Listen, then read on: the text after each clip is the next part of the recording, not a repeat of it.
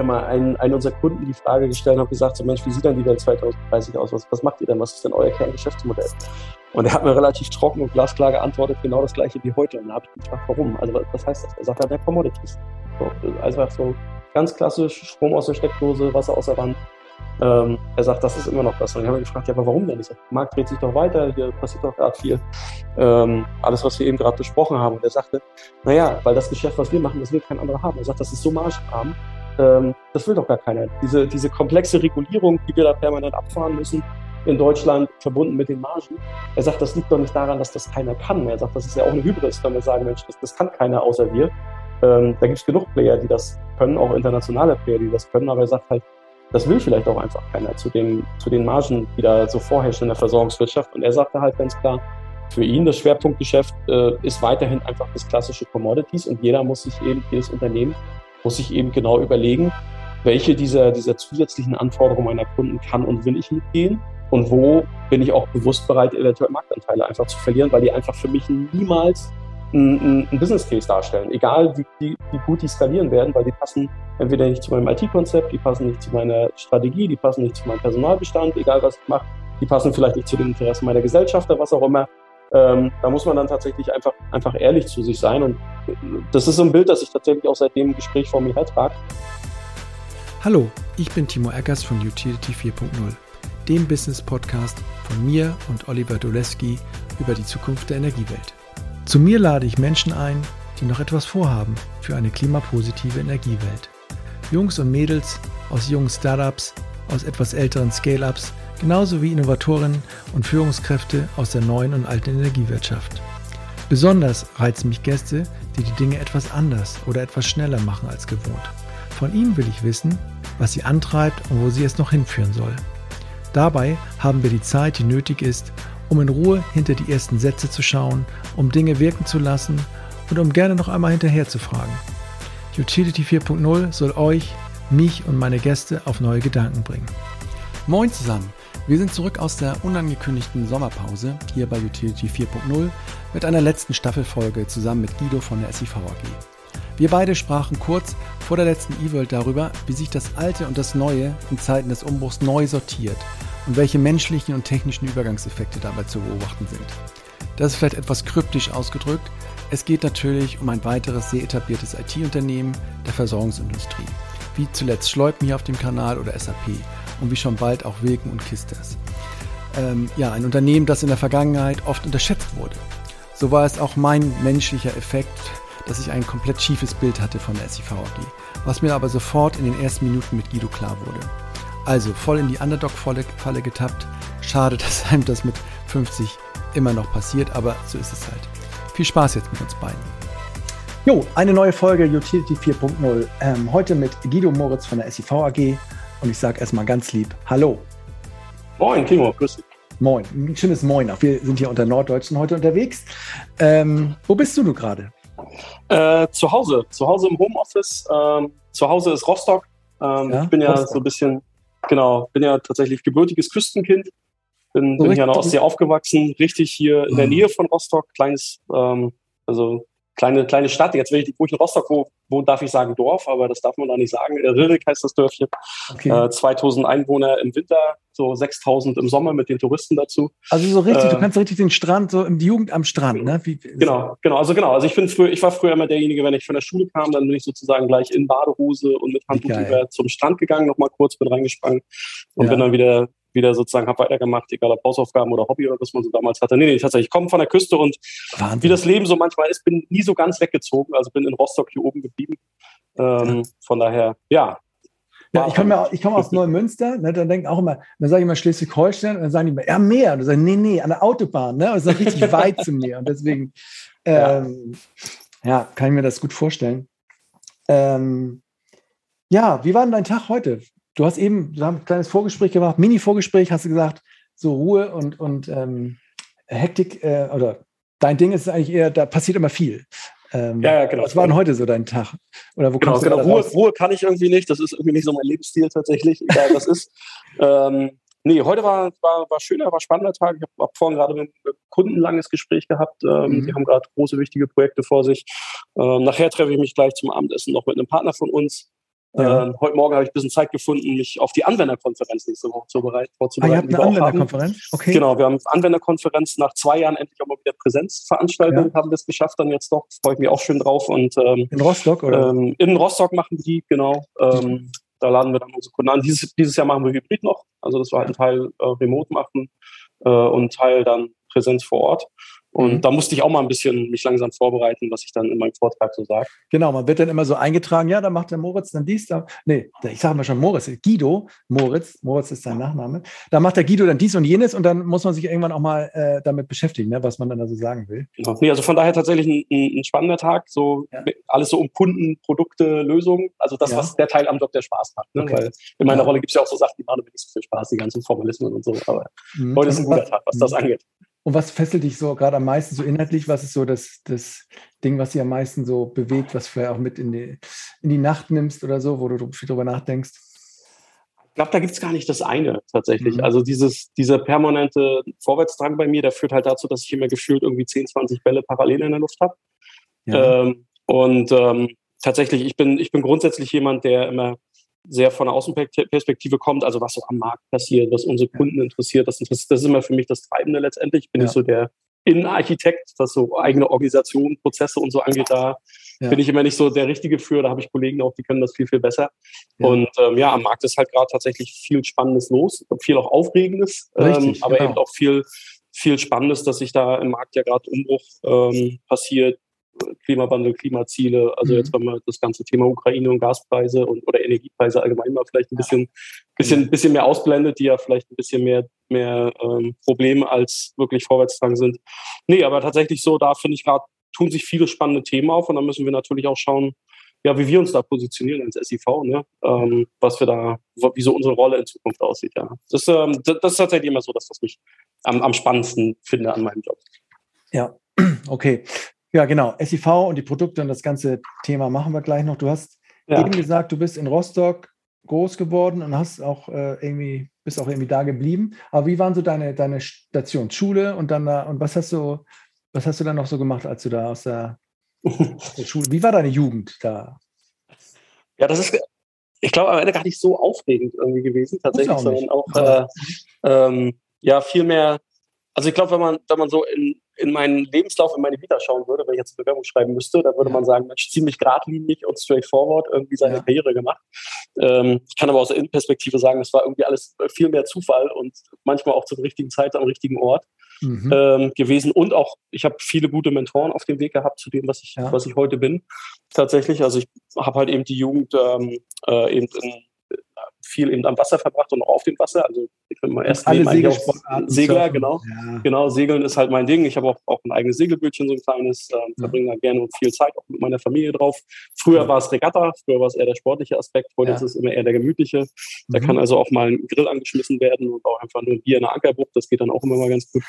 Ähm, Nee, mhm. und ähm, tatsächlich bin ich dann irgendwann zum Studium nach Rostock gegangen. Also für mich war so irgendwie mhm. klar, ich würde gerne an der Küste bleiben. Ich habe äh, immer den Drang gehabt, viel von der Welt zu sehen, aber nie zwingend in die Welt rauszuziehen, äh, dauerhaft. Das war irgendwie nie so meins.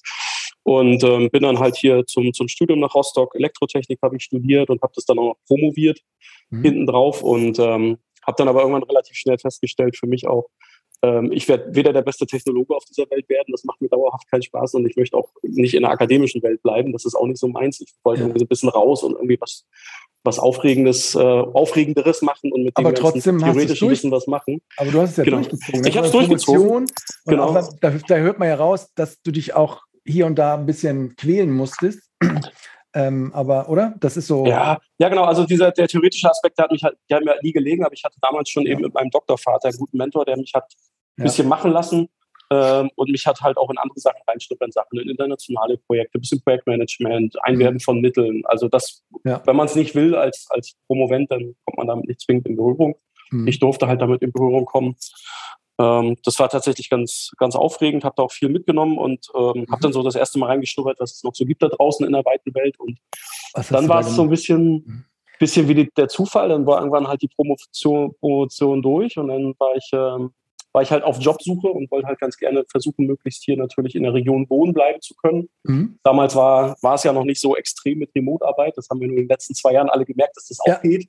Ja. Äh, damals war ja vieles mit Umzug verbunden. Das wollte ich im ersten Schritt, wenn es geht, vermeiden und habe festgestellt, dass ich äh, seit viel, inzwischen, also damals waren es schon, glaube ich, zwei Jahrzehnte, einen sehr guten Bekannten hatte, den ich sehr gut kannte, aber nicht wusste, was der eigentlich beruflich macht.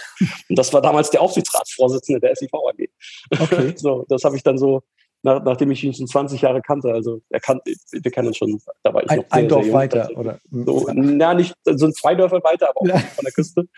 Und ähm, irgendwann saßen wir halt beim Grill abends zusammen bei einer Regatta und ich erzählte halt, dass ich auf Jobsuche bin und er sagte, was er so macht. Und mhm. das war letztendlich so ein bisschen meine Eintrittskarte in die SIV. Also er hat dann einfach dafür gesorgt, dass meine Initiativbewerbung ähm, beim Richtigen auf dem Schreibtisch landet.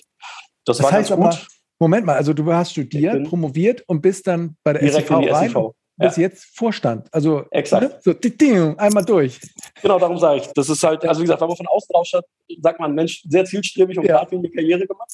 Mhm. Die Realität dahinter ist aber, dass ich, äh, als ich mich in der SIV beworben habe, ich glaube, ich hatte bis heute den, den Rekord in Anzahl der Vorstellungsgespräche, weil wir wussten vom ersten Gespräch an, dass wir irgendwas miteinander machen wollen, dass die ja. Chemie stimmt, aber wir hatten irgendwie nicht die richtige Rolle für mich.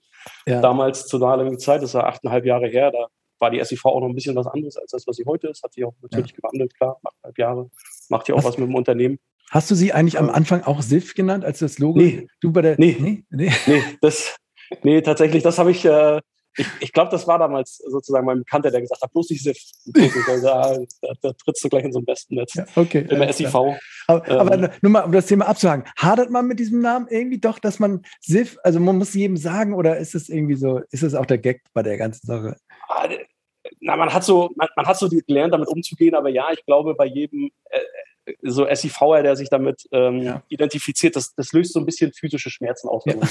Also das ist schon so, da, da, zuckt man so kurz zusammen und meistens merkt die gegenseitig schon am Zusammenzucken, oh, das war jetzt irgendwie komisch. Ja, okay. Also ich entschuldige mich schon für alle äh, Falschaussprechungen, die ich hier so loslasse. Okay, also dann, und dann bist du eingestiegen als was? Also dann, also du hast gesagt, ganz viele Vorstellungen, bis man irgendwas gefunden hat, okay, das kannst du machen. Genau, genau. Also die Rolle war relativ klar. Das, dann dann gibt es ja so, so schöne generische Rollen wie Business Development typischerweise yes. in so einem Unternehmen. Genau. Da kann man dann irgendwie alles und nichts mitmachen. ähm, das heißt, der, der, Titel war relativ klar, aber wir haben dann halt in den Gesprächen auch ein paar, paar Aufgaben und ein bisschen was dazugehört. Damals war das Verständnis von Cloud und SaaS ja in der, in der Versorgungswirtschaft noch ein anderes sozusagen. Das heißt, das habe ich dann am Anfang ein bisschen mitgestaltet. Hast du davon ähm, Ahnung gehabt? Von hast du von IT Ahnung gehabt? Ja, ich hatte ja durch mein Studium äh, Elektrotechnik, ich habe die Softwareseite der Elektrotechnik im Studium und der Promotion sehr stark äh, ah, okay. übergewichtet. Das heißt, das mhm. habe ich tatsächlich auch diese ganzen, habe promoviert, so mit Schwerpunkt Webtechnologien, Internettechnologien. So, okay, ja. ähm, das heißt, ich hatte ein grundsätzliches Verständnis davon, aber wie das so ist, wenn man aus der akademischen Welt kommt, man hat ja keine Ahnung, wie man damit jetzt Geschäft macht. Ne? Ja. Ähm, und wie man das jetzt in Lösungen für Kunden verwandelt. Und das ist eben der Teil, den ich, den ich dann sozusagen in, der, in den ersten Jahren der SIV lernen musste. Mhm. Ähm, und das war aber eine ganz gute Schnittmenge, halt, als ich diese ersten, ersten Lösungsdesigns mit, mit geschnitten habe. Habe auch damals das Thema IT-Sicherheit bei uns in der, in der Unternehmensgruppe ein bisschen auf mhm. neue, neue Beine gesetzt. Habe da auch noch, habe da auch mein erstes, ähm, äh, ja, ich sag mal, Venturing gehabt. Wir haben damals mal überlegt, ob wir uns im, im Thema IT-Sicherheit mit Dienstleistungen neues Standbein aufbauen. Als mhm. SIV habe da mal so eine kleine, kleine Unternehmung gegründet. Das, da waren wir der Zeit voraus, würde ich heute sagen. Ich glaube, da, ja. da war der Markt noch nicht ganz so.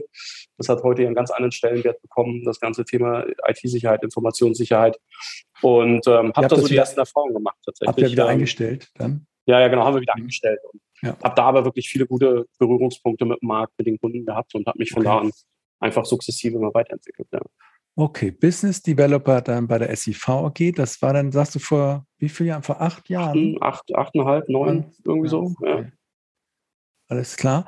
Und ja, SIV. Und wie hast du das so kennengelernt? Was, erzähl mal was über die SIV. Wie, wie, was ist das für ein Laden? Wie lange sind die da schon am Start? Ich habe vorhin schon äh, gewitzelt, dass es ein mega cooles Bild ist. Euer Startup Spirit 1990 gegründet, da auf eurer Website mit diesem Foto, mit diesem Trabi. Daneben, glaube ich, so ein anderes komisches Auto, so ein geiles Haus mit einer Garage.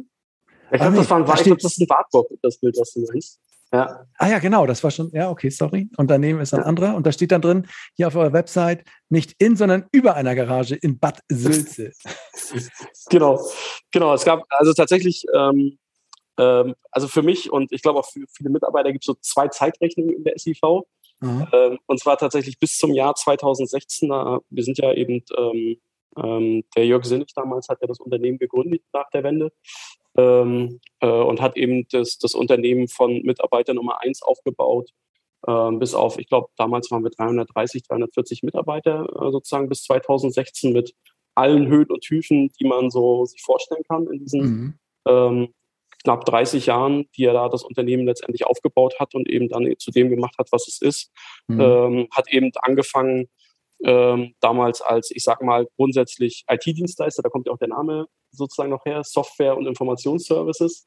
Ah, okay. ähm, mhm. sozusagen, also ist ja so ein, eher so ein generischer Name. Das heißt, ähm, da war noch nicht klar, dass es diese Ausrichtung in der Versorgungswirtschaft kriegt am Anfang. Es ist dann äh, eingestiegen in die Wasserwirtschaft. Das war so der Einstieg in die Versorgungswirtschaft, damals mit Softwarelösungen. Ja. Ähm, heute sagen wir eben wieder to Cash dazu. Ähm, damals mhm. waren es eben grundsätzliche, grundsätzliche Verwaltungssoftware sozusagen, mhm. die das eben als Bestandteil mitgemacht hat. Und ist dann mit der, das Unternehmen ist dann mit der Liberalisierung eingestiegen, auch in der Energieversorgung letztendlich mhm. schwerpunktmäßig und ist da dann natürlich auch ähm, sehr, sehr stark mit und dran gewachsen an dem Ganzen. Und das ist eben auch heute noch die Basis dessen, was wir machen. Wir sind halt Wasserwirtschaft, Energiewirtschaft mit ganz, mit dem allergrößten Schwerpunkt in Deutschland letztendlich. Wir machen nichts anderes. Und ähm, mhm. da, da gibt es eben so die, die Zeitrechnung eben davor, weil 2016 ist für uns eben dann ein wichtiges Jahr gewesen und auch für mich persönlich ein wichtiges Jahr gewesen, wo dann eben die Harris äh, Computer eingestiegen ist, also unser neuer Gesellschafter, die damaligen Gründer und noch auch damals geschäftsführenden Gesellschafter oder aktiven Vorstände haben dann halt irgendwann ihren Exit gesucht aufgrund biologischen Alters, so wie mhm. es dann mhm. immer typisch ist. Und für sie war klar, Exit geht mit dem Verkauf der Unternehmensanteile einher. Und mhm. ähm, in dem Zusammenhang haben die also sich sukzessive zurückgezogen über ein, zwei Jahre aus dem, aus dem operativen Geschäft und ähm, sind dann in den wohlverstehenden Ruhestand gegeben. Mhm. Und das hat dann auch für mich den letzten Katalysator noch in meiner Karriere gegeben, weil irgendwann wurden halt Stühle frei, die mussten wieder besetzt werden. Ja. Und so bin ich dann halt Stück für Stück ein, ein Stuhl weiter nach, äh, nach oben gerutscht. Und darum gibt es für mich immer diese zwei Zeitrechnungen. So alles, was bis 2016 war, da weiß ich immer so ein bisschen was drüber. Ja. Ähm, und alles, was seit 2016 da weiß ich genau. relativ viel drüber, weil da, da war ja. ich halt schwerpunktmäßig mit in der Verantwortung dessen, was da so passiert ist. Ja, das heißt, Sie haben jetzt einfach 30 Jahre ähm, hochgepowert, das Ding, 300, über 300 Mitarbeiter, äh, Höhen und Tiefen sagst du, und dann ähm, haben die jetzt dann alle Anteile verkauft an Harris oder wie ist jetzt die Gesellschafterstruktur? Genau, genau, das war halt relativ klar, das war im beidseitigen Interesse, dass man gleich über 100 Prozent der Anteile ja. spricht, dass man da mhm. gar nicht mehr gar nicht mehr differenziert. Ähm, das war im gegenseitigen Interesse letztendlich und das ist tatsächlich, ich glaube, ich glaube März 2016 war der Stichtag. Okay. Da sind die Anteile übergegangen und dann modelliert man ja so einen sukzessiven Rückzug der ehemaligen äh, Gesellschafter, weil man eben nach, ich sag mal, fast drei Jahrzehnten hält man natürlich sehr, sehr viele Kundenkontakte, mhm. da hat man viele persönliche Beziehungen aufgebaut über die Jahre und die müssen eben dann natürlich transferiert werden, weil wir reden ja über Mission Critical Software, die wir anbieten. Das ist ja nichts, mhm. was man mal eben so schnell austauscht, ja. sondern da ist ja auch die, die Beziehung untereinander zwischen uns und unseren Kunden ganz vitaler mhm. Faktor. Und diese Harris Group, was ist das? Wie, wie sind die? Die kommen aus Kanada, glaube ich, ne? Das habe ich so im Kopf. Genau, wie genau. haben die jetzt die, die SIV gefunden in Rostock? Also was kannst na, die, die Harris, die Harris äh, wiederum gehört ja dann zu Constellation. Ähm, das ist ganz, ganz oben sozusagen die, die Top-Gesellschachaft. Die ja. kann man auch kaufen, Anteile, wenn du willst. Äh, an der Toronto Stock Exchange kannst du Aktien kaufen. Okay. Kannst du dir auch anschauen. Die hat, glaube ich, inzwischen eine, eine, Marktkapitalisierung, ich weiß gar nicht, 30 Milliarden oder so. Was ist das für ein ähm, Laden? Also, genau, das ist so ein Laden, der wurde vor, ich müsste jetzt liegen, ich würde jetzt sagen, 25 Jahren ungefähr gegründet. Ja. Von Marc Leonard. Und ähm, tatsächlich damals der der Marc Leonard hat so eine, so eine Vision aufgebaut, wie man einen Konzern gründen kann, ähm, ähm, der eben aus sogenannten Vertical Market Software Unternehmen besteht. Also mhm. so ist ein Begriff, den wir eben benutzen. Vertical Market heißt eigentlich, wir sind eben alle Softwareunternehmen in den Konzernen, die sich auf ein Vertical, sprich eine bestimmte Branche oder man kann mhm. auch sagen Nische konzentrieren. Ja. Ähm, Nische ist in Deutschland so ein bisschen negativ gelegt, belegt, so wir sehen es immer eher positiv weil wir eben sagen, man kann ja nur erfolgreich sein, wenn man nah an dem, an dem Produkt ist, nah am Kunden ist und nah an dem Problem ist, das man eigentlich lösen will von dem Kunden.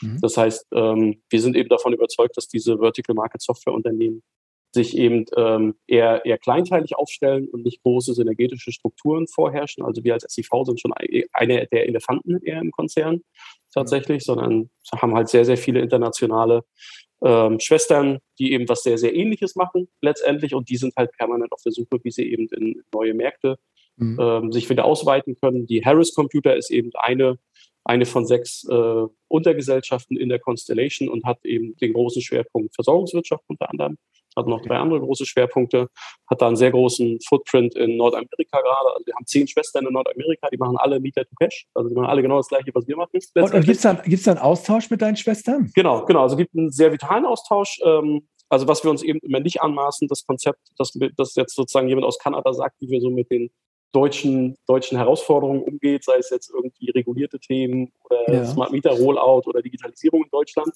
Ähm, das ist das Know-how, was wir eben hier haben, aber wir haben natürlich einen großen Fundus, wie man eben Softwareunternehmen gut managt, wie man die erfolgreich ja. macht, wie man die wachsen und gedeihen lässt. Aber ähm, es ist nicht auch mal cool, was? es ist nicht auch mal cool, so ein Feedback zu bekommen, wenn man erzählt, wie man das hier machen muss. Und das, ja. und so, so, ein Kanadier, der dann vielleicht mal sagt, ich habe mal, ich mal drei Fragen, Guido. Äh, ist es nicht auch manchmal auch, also wieder, dass man mal auch diese internationale Sicht da reinkriegt, dass man denkt, ja, es ist nur Deutschland, diese Regel, das ist nur hier. Also, ja, ja. Ja, das, das ist tatsächlich so. Also dieses, ähm, ich glaube, wir gelten im Konzern als diejenigen, die wirklich alles overengineeren, was man overengineeren kann. Das ist irgendwie, ja, aus deren ich glaube, es ist ein deutsche Kulturding. Da können wir dann auch nichts dafür. Ja. Ähm, letztendlich, aber ja, das, das, das ist sicherlich so. Aber auf der anderen Seite ist es dann aber auch mal erfrischend, ähm, eben die anderen Ansätze sehen, wie, wie pragmatisch man eben sozusagen ähnliche Herausforderungen auch lösen ja. kann. Also dieser Know-how-Transfer, der ist tatsächlich sehr gelebt und der ist auch sehr wertvoll für uns geworden als Unternehmen, hat uns auch aus, auf die nächste Evolutionsstufe gehoben. Also wenn man mhm. immer alles sich selber neu ausdenken muss. Habt ihr auch so, wie man so, jetzt was macht. So Technologiesachen da übernommen? Genau. So, ja. genau, also für mich auch sozusagen mit die wichtigste Aufgabe ist eben die richtigen Leute im Konzern jetzt zusammenzubringen, das Netzwerk zu pflegen. Also weil ja. halt die Technologen muss man dann zusammenbringen. Mhm. Wie löst man jetzt, also unsere, unsere Technologie Stack ist sehr stark Oracle-basiert sozusagen. Und dann gibt es halt mhm. andere Schwestern, die haben genau das Gleiche. Und dann haben die alle die gleichen Fragen, wie man jetzt mit einer Frage XYZ umgeht. Und genauso gibt es dann halt im, im Vertrieb die Kollegen, die sagen, ey Mensch, wie, wie kann ich vielleicht ein gutes Produkt hier schneidern oder wie kann ein guter gute Preisfindungsprozess aussehen oder, mhm. oder, oder. Ja. Und da tauscht man sich eben tatsächlich aus und wir sind jetzt ja dieses Jahr noch eine Stufe weitergegangen oder letztes Jahr. Ich habe seit Oktober habe ich einen Vorstandskollegen, Ah. Ähm, unser mhm. Größe geschuldet, genau. Vorher war es immer so streng, das nordamerikanische Prinzip. Es kann nur einen geben. Da gibt mhm. genau einen, der für irgendwas verantwortlich ist. Das war ja. ich die ersten Jahre.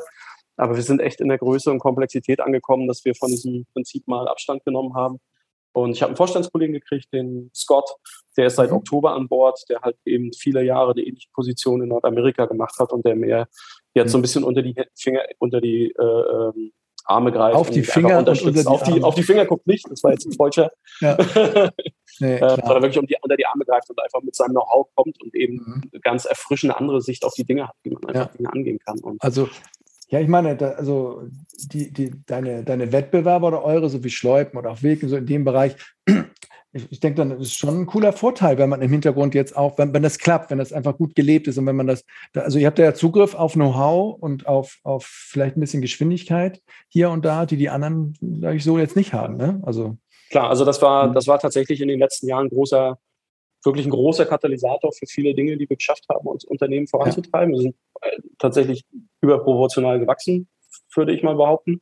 Durch, ähm, durch diese Beteiligung oder durch diese. Genau, durch die Beteiligung, durch mhm. sozusagen, ähm, jetzt könnte ich natürlich sagen, durch frisches Management, ja, aber. Sicherlich. Nein, aber tatsächlich durch die Beteiligung, durch genau dieses Know-how-Netzwerk, was entsteht, ähm, ähm, dass man da eben wirklich, mhm. wirklich auf Ressourcen zugreifen kann, ja, fast schon unbegrenzt. Also wie gesagt, wir haben weltweit 30.000 Kollegen. Ähm, es gibt faktisch kein Problem, was nicht irgendjemand davon auch schon mal hatte oder gelöst hat. Und im Gegenzug geben wir natürlich unser Know-how auch weiter, wenn wir ähm, Hast finden, du mal so ein Beispiel Neues gemacht. Ja, hast du so ein Beispiel mal für so, das, so eine Sache, wo du sagst, das hat uns richtig weitergebracht aus der Gruppe oder so irgendwie? Na, na, na zwei Beispiele vielleicht. Das eine ist, ähm, ähm, was, was wir viel mitnehmen, ist sozusagen, klar, wir, wir sind ja schon viele Jahrzehnte am Markt. Das heißt, man muss sich immer wieder hinterfragen, was macht man mit seinem Technologie-Stack? Ja. Wie bleibt man da up to date? Genau. Ähm, und da gibt es eben ein großes Know-how-Netzwerk, das eben andere mit ähnlichen Technologie-Stacks, wir haben die sozusagen, ähm, an welcher Stelle haben sie investiert Entwickelt. und haben permanent so eine, sich weiterentwickelt. Ja. Ähm, ähm, weil ich sag mal, die, das eine Extrem ist immer ein kompletter Rewrite, dass man sagt, ja. ich baue mal das Produkt from the scratch von vorne, das kann man machen, ist aber meistens das teuerste und das risikoreichste und man kann ja. halt eher einen evolutionären Ansatz gehen und sich sukzessive jedes Jahr so ein bisschen was vornehmen. Das ist auch eher so unser Ansatz, dass man da immer up-to-date bleibt. Ähm, und da kann man eben mit den Kollegen sich austauschen, wie haben die das gemacht, ähm, welche Technologieentscheidungen haben die getroffen, wie sind die organisatorisch angegangen. Das mhm. ganze Thema, das war so ein, das ist so ein Thema, wo wir viel gelernt haben und auch immer noch viel lernen. Und im Gegenzug haben wir zum Beispiel mal äh, in den Ring geschmissen, ähm, wie man halt äh, Projekte in andere Größenordnungen skaliert. Also ja, wir machen halt ich weiß noch, wir saßen in einem großen Raum mit vielen meiner Kollegen. Mhm. Nach ein paar Minuten ähm, haben die dann realisiert, dass wir nicht über Stunden, sondern über, über Personentage sprechen. Äh, das heißt, dass alles, was die da sehen, sozusagen sie in ihrer Welt mal acht nehmen müssen. Mhm. Und das hat so ein bisschen für Aha-Effekt geführt. Ähm, also so, wie man eben wirklich auch Projekte in einer ganz anderen Skalierungsgröße machen, als ja. die es gewohnt sind, wenn man eben mal, mal sowas vor der Brust hat. So, weil ihr auch, ähm, wie du sagst, einer der größeren seid mit euren. Leuten. Ne? Mhm.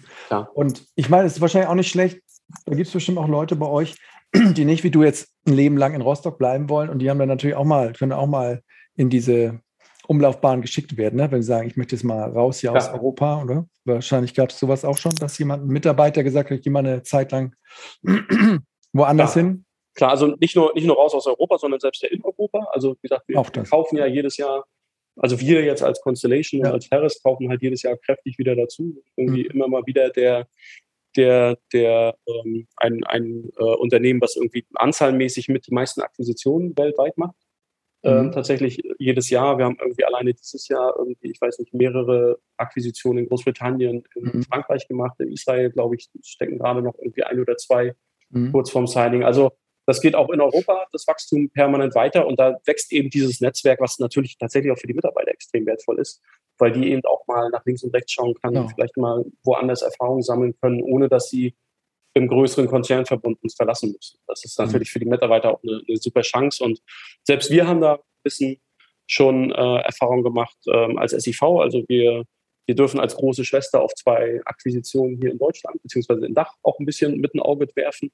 Ähm, das ist ganz förderlich. Und da hat sich tatsächlich auch ein, ein Kollege auch hin entwickelt. Äh, und welche sind das? Kannst du das sagen? Oder ist das, äh, das, ist, das ist Unternehmen M Quadrat aus Wien. Das ist, ähm, die kommen eigentlich aus dem Bereich Internet Service Provider. Die machen Self-Service-Apps, Custom Engagement Apps. Mhm. Haben mit denen auch gemeinsam ein Produkt für die deutsche Versorgungswirtschaft entwickelt. War gar nicht die eigentliche Intention damals, als wir das Unternehmen gekauft haben, aber das mhm. hat sich als Funktion der Zeit so entwickelt.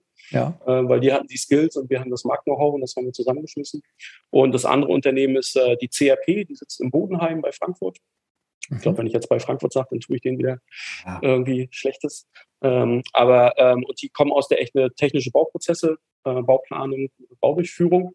Also eine ganz andere Ecke als das, was wir als mhm. SEV bedienen. Als SEV sind wir immer eher die Kaufleute.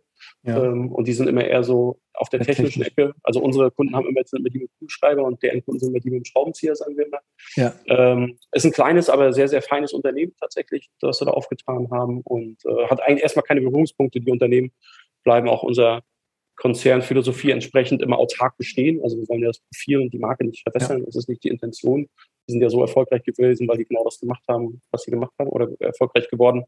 Aber wir schauen natürlich als große Schwester dann im Markt immer mal ein bisschen, bisschen nach dem Rechten und ja. gucken mal, ob das alles noch im Sinne dessen ist, was, was sich unsere Gesellschafter mal gedacht haben.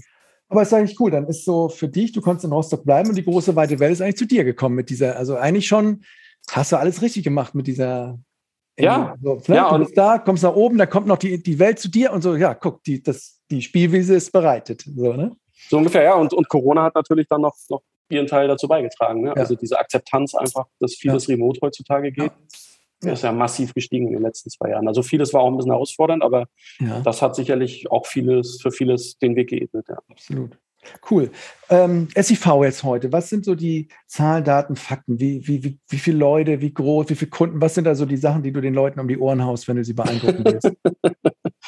äh, ja, was, was hauen wir den Leuten um die Ohren? Also, ähm, also Größenordnung, wir sind jetzt gut 500 Mitarbeiter mhm. ungefähr über die Gruppe.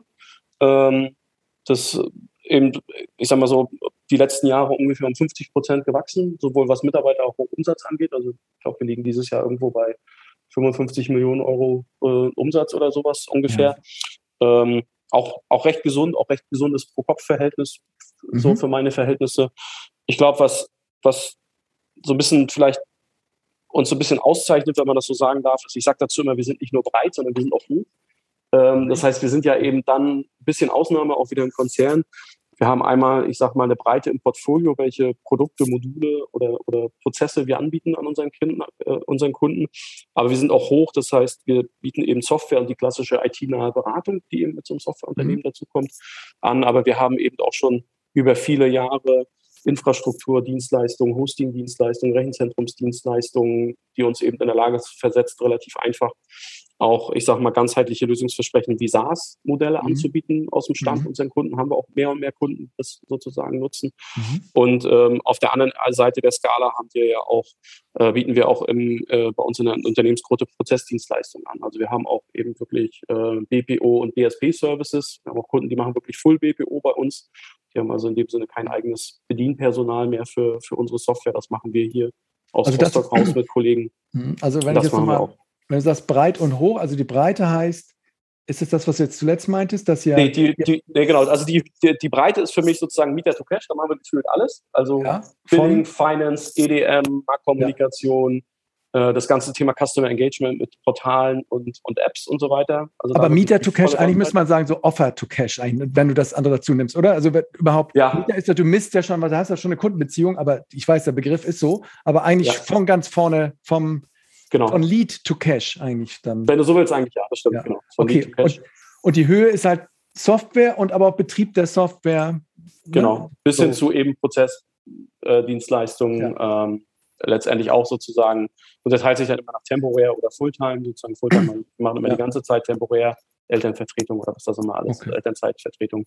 Das mhm. machen wir halt auch, dass wir eben auch sagen, im Zweifel bedienen wir die Software auch noch wieder von. Okay, und, und gibt es Bereiche, die mehr wachsen und weniger wachsen? Oder gibt es Bereiche, die sich, oder entwickelt sich alles gleichförmig? Oder gibt es Bereiche, die auch ein bisschen zurückgefallen sind und dafür sind andere dazugekommen? Oder?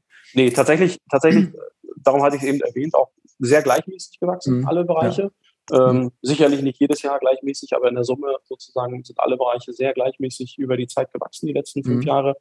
Ähm, das Einzige, was sich vielleicht ein bisschen verändert hat, könnte man sagen, ist ähm, die, das, äh, sozusagen die, die Unternehmensgrößen, auf die wir abzielen im Kundensegment. Da sind wir leicht nach oben gewachsen. Wir haben schon, schon seit jeher immer, wie ich sage, den, den kompletten Querschnitt des Marktes bedient. Also wir haben alle Marktrollen bedient, wir haben eben das klassische Stadtwerk, klar, das gehört ja in Deutschland dazu, zum guten Ton, aber wir haben auch, ich sag mal, reine Netzbetreiber gehabt oder reine, reine Lieferanten, die überregionalen Lieferanten gehabt. Mhm. Und ähm, das machen wir auch weiterhin. Aber wir sind eben ein Stück weit, ich sag mal, ein bisschen, bisschen in größeres Marktsegment, ähm, jenseits der 250.000 Zählpunkte, ein bisschen mehr gerückt. Ähm, wie gesagt, für mich ist das immer noch der Querschnitt des Marktes, aber die meisten Anfragen oder Umsetzungen bei unseren Kunden sind eher im größeren Segment die letzten Jahre angesiedelt. Okay.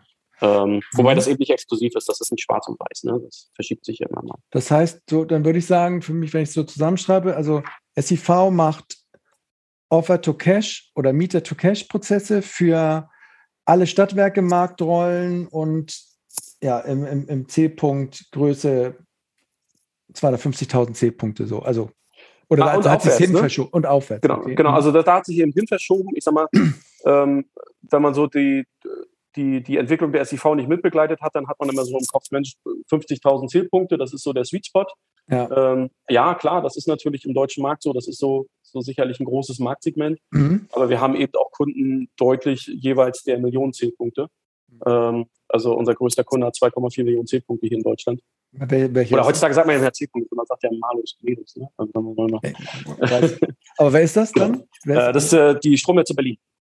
Berlin, ja. Das ist, ähm, das hat, glaube ich, auch viel, viel Augen geöffnet am Markt, wenn man so schaut, sozusagen, wo viele gesagt haben, oh Mensch, das können die auch, da habe ich die gar ja. nicht verortet. Und ähm, ja. das hat wirklich viele, viele Interessenten auch dazu bewegt, ähm, einfach mal anzurufen und zu schauen, Mensch, zu sagen, wer ist die SIV eigentlich, was könnt ihr eigentlich, vielleicht passt das auf uns auch. Und dieses Marktsegment eben über 250.000 Zielpunkte ist halt, ich sag mal, hat bei uns einfach an mehr Gewicht genommen, wenn ich jetzt mal unseren CS-Funnel anschauen würde, ja. äh, als in den, in den letzten Jahren. Das ist sicherlich so. Und der letzte Neukunde, der gekommen ist, weißt du, über den du dich gefreut hast? Ähm, ich freue mich über jeden Neukunden. Ja. Ja, genau. Also und der letzte, also dann.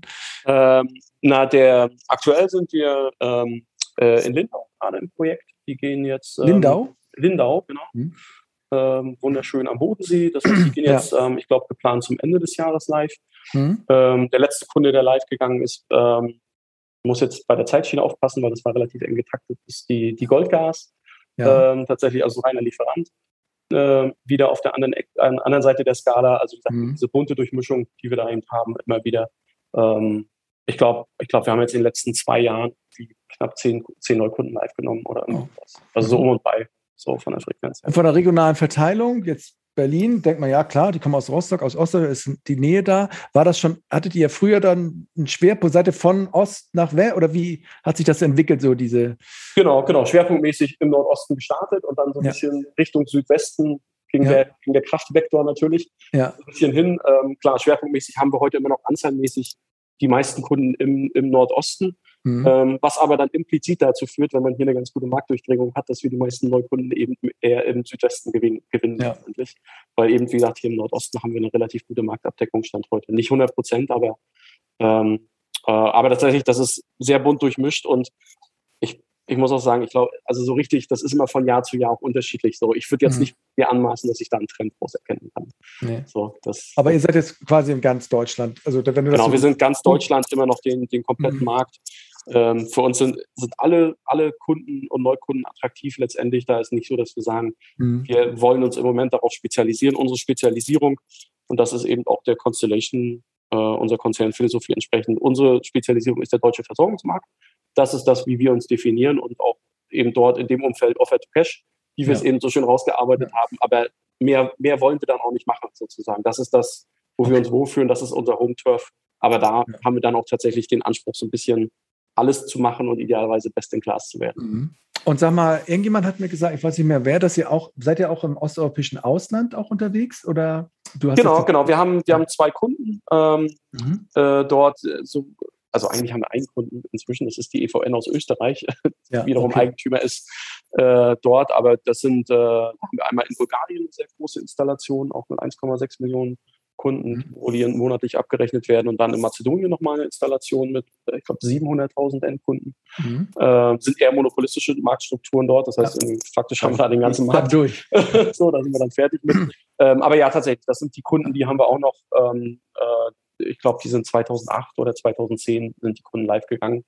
Ähm, die, die haben wir ein bisschen aus der Historie heraus, also nicht negativ gemeint, sondern tatsächlich mhm. ähm, sozusagen, ähm, damals war es eben so, wir waren eben Eigentümer geführt, das heißt, da war eben die Internationalisierung auf organischem Wachstum letztendlich fußte die, das heißt, man hat da wirklich eben dann sich die Anteile im Markt hart erarbeiten müssen und da sind wir jetzt im Konzern halt natürlich ein bisschen anders unterwegs, sondern sagen halt, wenn wir eben in einen neuen Markt gehen, dann können wir das eben auch anorganisch machen ja. und durch entsprechende Unternehmenszukäufe. Und da fokussieren wir uns als SIV lieber wieder ein bisschen auf unseren Heim- und Kernmarkt.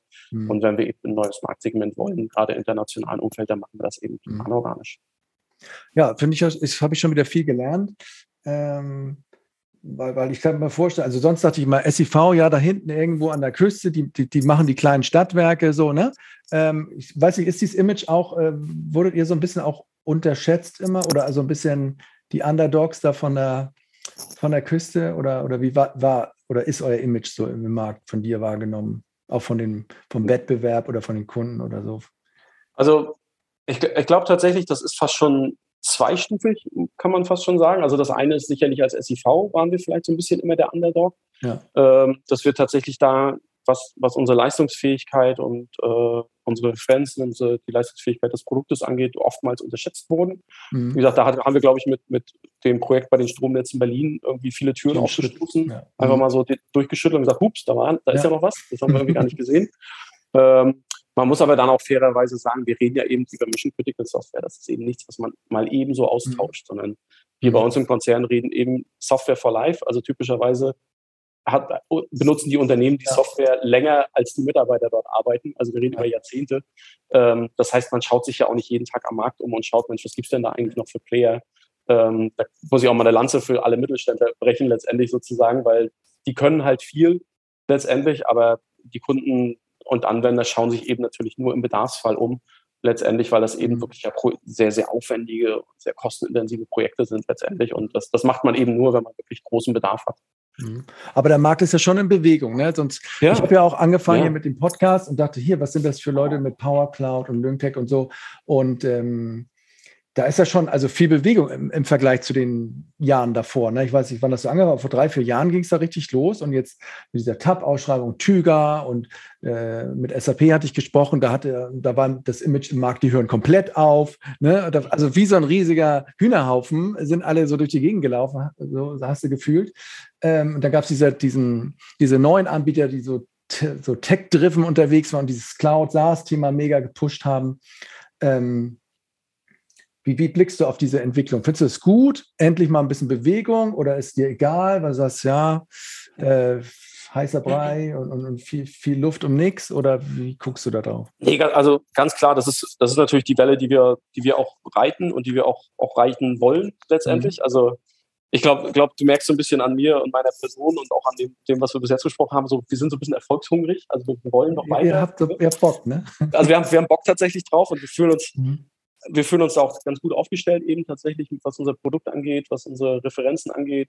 Mhm. So, da glauben wir, da haben wir, glaube ich, ganz gute Karten. Aber ja, es ist tatsächlich eine ganz interessante Dynamik, die genau eben vor drei, vier, fünf Jahren einsetzte, als eben SAP gesagt hat, Mensch, wir machen mal eine neue Softwaregeneration wo natürlich ein Kunde dann sich fragt, okay, will ich den Wechsel mitgehen oder schaue ich mir mal nach Alternativen um? Ja, oder manche genau. haben gedacht, auch die hören auf mit ISU, das war's. Also genau. die im Podcast im letzten mir gesagt, das ist irgendwie falsch angekommen, dass du sagst, wir machen Versionswechsel, also das Oft dachten die, nee, wir hören jetzt auf, wie, wie Exit ISU oder Energiewirtschaft und machen jetzt nur noch anderen Kram. Genau, und da haben natürlich alle Marketingabteilungen dann, dann natürlich genau ja, in die Kerbe reingehauen von, von allen Anbietern am Markt. Ja. Ähm, da gab es dann natürlich auch die New Kids in Town, äh, die dann irgendwie dazu kamen, die mit ein bisschen Risikokapital gespeckt waren, die dann noch mehr Marketingbudget hatten ja. als alle anderen und die Welle weiter befeuert haben.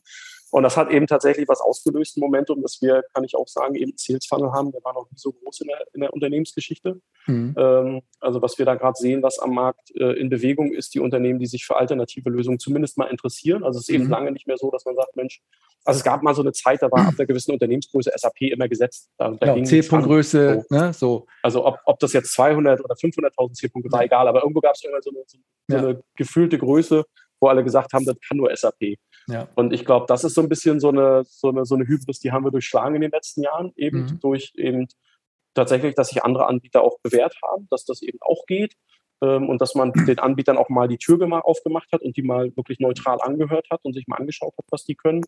Und ähm, das ist tatsächlich die Bewegung, die wir auch im Markt wahrnehmen. Und jetzt müssen wir eben natürlich schauen, wie wir die Bewegung ähm, äh, verwandeln können in was Positives, weil gleichzeitig ist es natürlich so, Neukundengeschäft ist immer das eine, das Schöne. Ähm, daran wächst man natürlich, aber auch die Bestandskunden haben halt Bedürfnisse. Auch bei denen dreht sich die Welt ja. weiter. Auch die brauchen neue innovative Lösungen, ähm, sowohl im Backend als auch Frontend-Prozessen. Und das finde ich tatsächlich als spannende Herausforderung, dass man die Waage dazwischen hält, sozusagen. Ne? Also nicht nur ja. auf Wachsen, auf Teufel komm raus und alle Neukunden dieser Welt und Marktanteile mhm. gewinnen. Ähm, das ist nicht so unser Unternehmensprofil, sondern wir haben ja sehr nachhaltiges, langfristiges Unternehmensprofil. Ähm, das wollen auch unsere Gesellschafter. Also die haben ja so eine Buy and Hold Forever Strategie. Also die verkaufen nie. Es wird noch nie eine Beteiligung in der Konzernhistorie verkauft. Ja. Ähm, das heißt, ähm, wir, alles, was wir machen, ist eben nachhaltig angelegt. Und ja. äh, da müssen wir eben diese Balance immer gut halten zwischen Neukunden, Bestandskunden, ähm, auch welche Neukunden, jetzt bin ich fies sozusagen, welche Neukunden passen zu uns. Ja. Also am Ende sozusagen ist es ja auch people-driven. Ähm, da muss man auch immer schauen, so ein bisschen stimmt die Chemie, die Kultur mhm. zwischen den Unternehmen, weil eben man geht eine sehr lange Ehe. Also die löst man Aber, nicht mal ja. eben so auf. Aber wenn ich dich heirate, was, was, was muss ich denn für einer sein, für einen Kunde äh, am besten so? Auch, äh, du wirst wahrscheinlich sagen, auch nachhaltig, äh, ne, auf Langfristigkeit angelegt, ähm, Gibt es was oder was?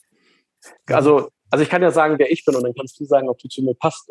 Ja, ja. Also, ähm, also ich bin tatsächlich einer, der, der ähm, äh, zum einen haben wir halt klar ein Produkt, also ich meine, wir sind ein paar Jahrzehnte am Markt. Ja. Wir können Marktanforderungen umsetzen, wir können ja. Kundenanforderungen umsetzen. Ja. Das gelingt uns in manchen Phasen je nach Marktdynamik besser, mal schlechter sozusagen. Mhm. Im Moment haben wir gerade eine sehr, sehr intensive Regulierungsphase. Mhm. Ähm, da muss man halt schauen, wie man das, das umsetzt. Ähm, also dem wird das, das sozusagen, ich glaube, das, das kann man, kann man erstmal einen Haken dran machen im Kopf, dass wir das ganz gut können ja. äh, letztendlich. Und man kann sich eben ähm, unsere, unsere Kunden anschauen, unsere Referenzen anschauen, sozusagen, was wir so von den Kunden abbilden. Da kriegt man ein Gefühl dafür, wie ich eben sagte, wir so, die haben die ganze Bandbreite sozusagen. Ähm, und auf der anderen Seite, mir ist immer wichtig, wie gesagt, dass die Menschen zusammenpassen, weil am Ende können wir noch so viel Papier in irgendeinem Vergabeprozess erzeugen. Wir müssen auch das Gefühl haben, dass wir miteinander können und wollen. Und wir sind eben in der Kultur ein sehr bodenständiger und sehr ehrlicher von Anfang an. Also wir gehen immer mit offenem Visier in, in den Dialog rein.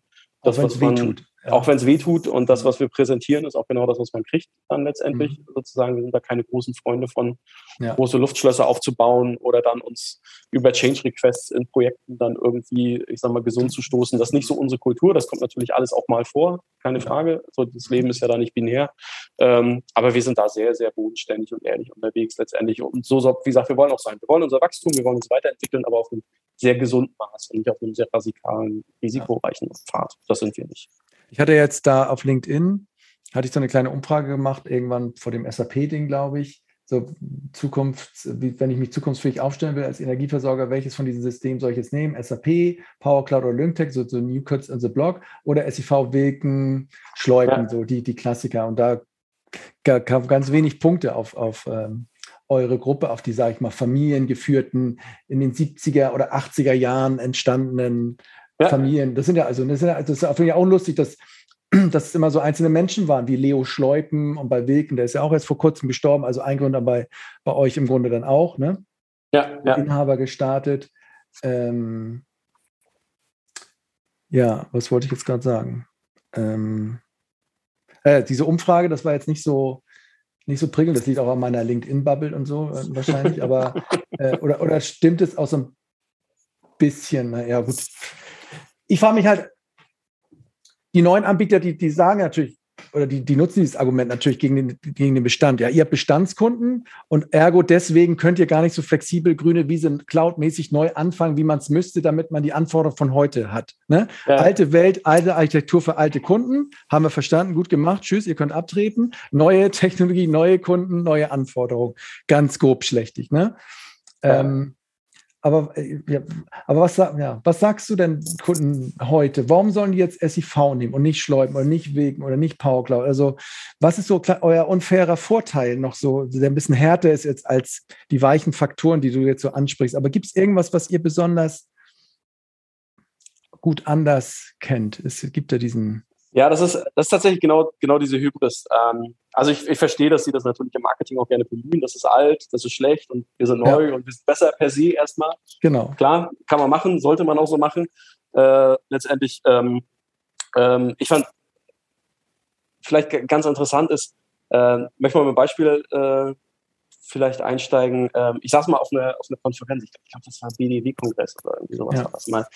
Ähm, habe ich äh, Volker Kruschinski getroffen, also sozusagen ja. mein Pendant in der Schleupen AG. Volker, mhm. herzlich willkommen. Die habe ich ja auch im Podcast Beispiel, gemacht. Genau, ich hatte mit ihm ja auch ah, ja. gesprochen, genau. Ah, insofern, ja.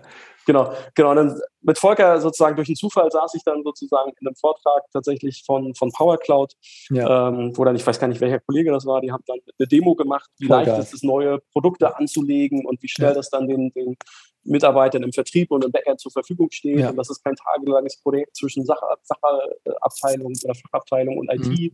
sondern das kann man so alles schnell sich zusammenklicken. Und Volker und ich weiß, ich weiß auch, wir saßen in dem Vortrag und dachten so, hm, okay, wenn das jetzt das Neue ist, dann haben wir schlechtes Marketing gemacht tatsächlich, weil das ist, für ja. uns war das so ein gefühlter alter Hut und wir dachten immer, wann kommt dann jetzt das coole Neue? Mhm. Also tatsächlich muss man dann, dann ehrlicherweise sagen, finde ich, dass, dass man sich ehrlich mal eben sagen muss, okay, was können eigentlich diese ganzen alten Hasen, die da so eben sind, die eben schon seit Jahrzehnten teilweise am Markt sind, mhm. ähm, was, äh, ähm, wie sind die eigentlich erfolgreich geworden? Was, was können die Systeme eigentlich heute schon abbilden? Weil man hat eben wirklich viele fast schon Vorurteile, was die können und was die nicht können, weil man eben immer aus dem eigenen Bestand her voraus versucht zu artikulieren, welchen Bedarf ich habe. Also ich kenne ja mein System, was ich heute nutze. Ich weiß, was das kann, was ich nicht kann. Und was ich nicht kann, möchte ich gerne im neuen System haben. Und was es heute schon kann, möchte ich eigentlich auch noch haben, wieder im neuen System.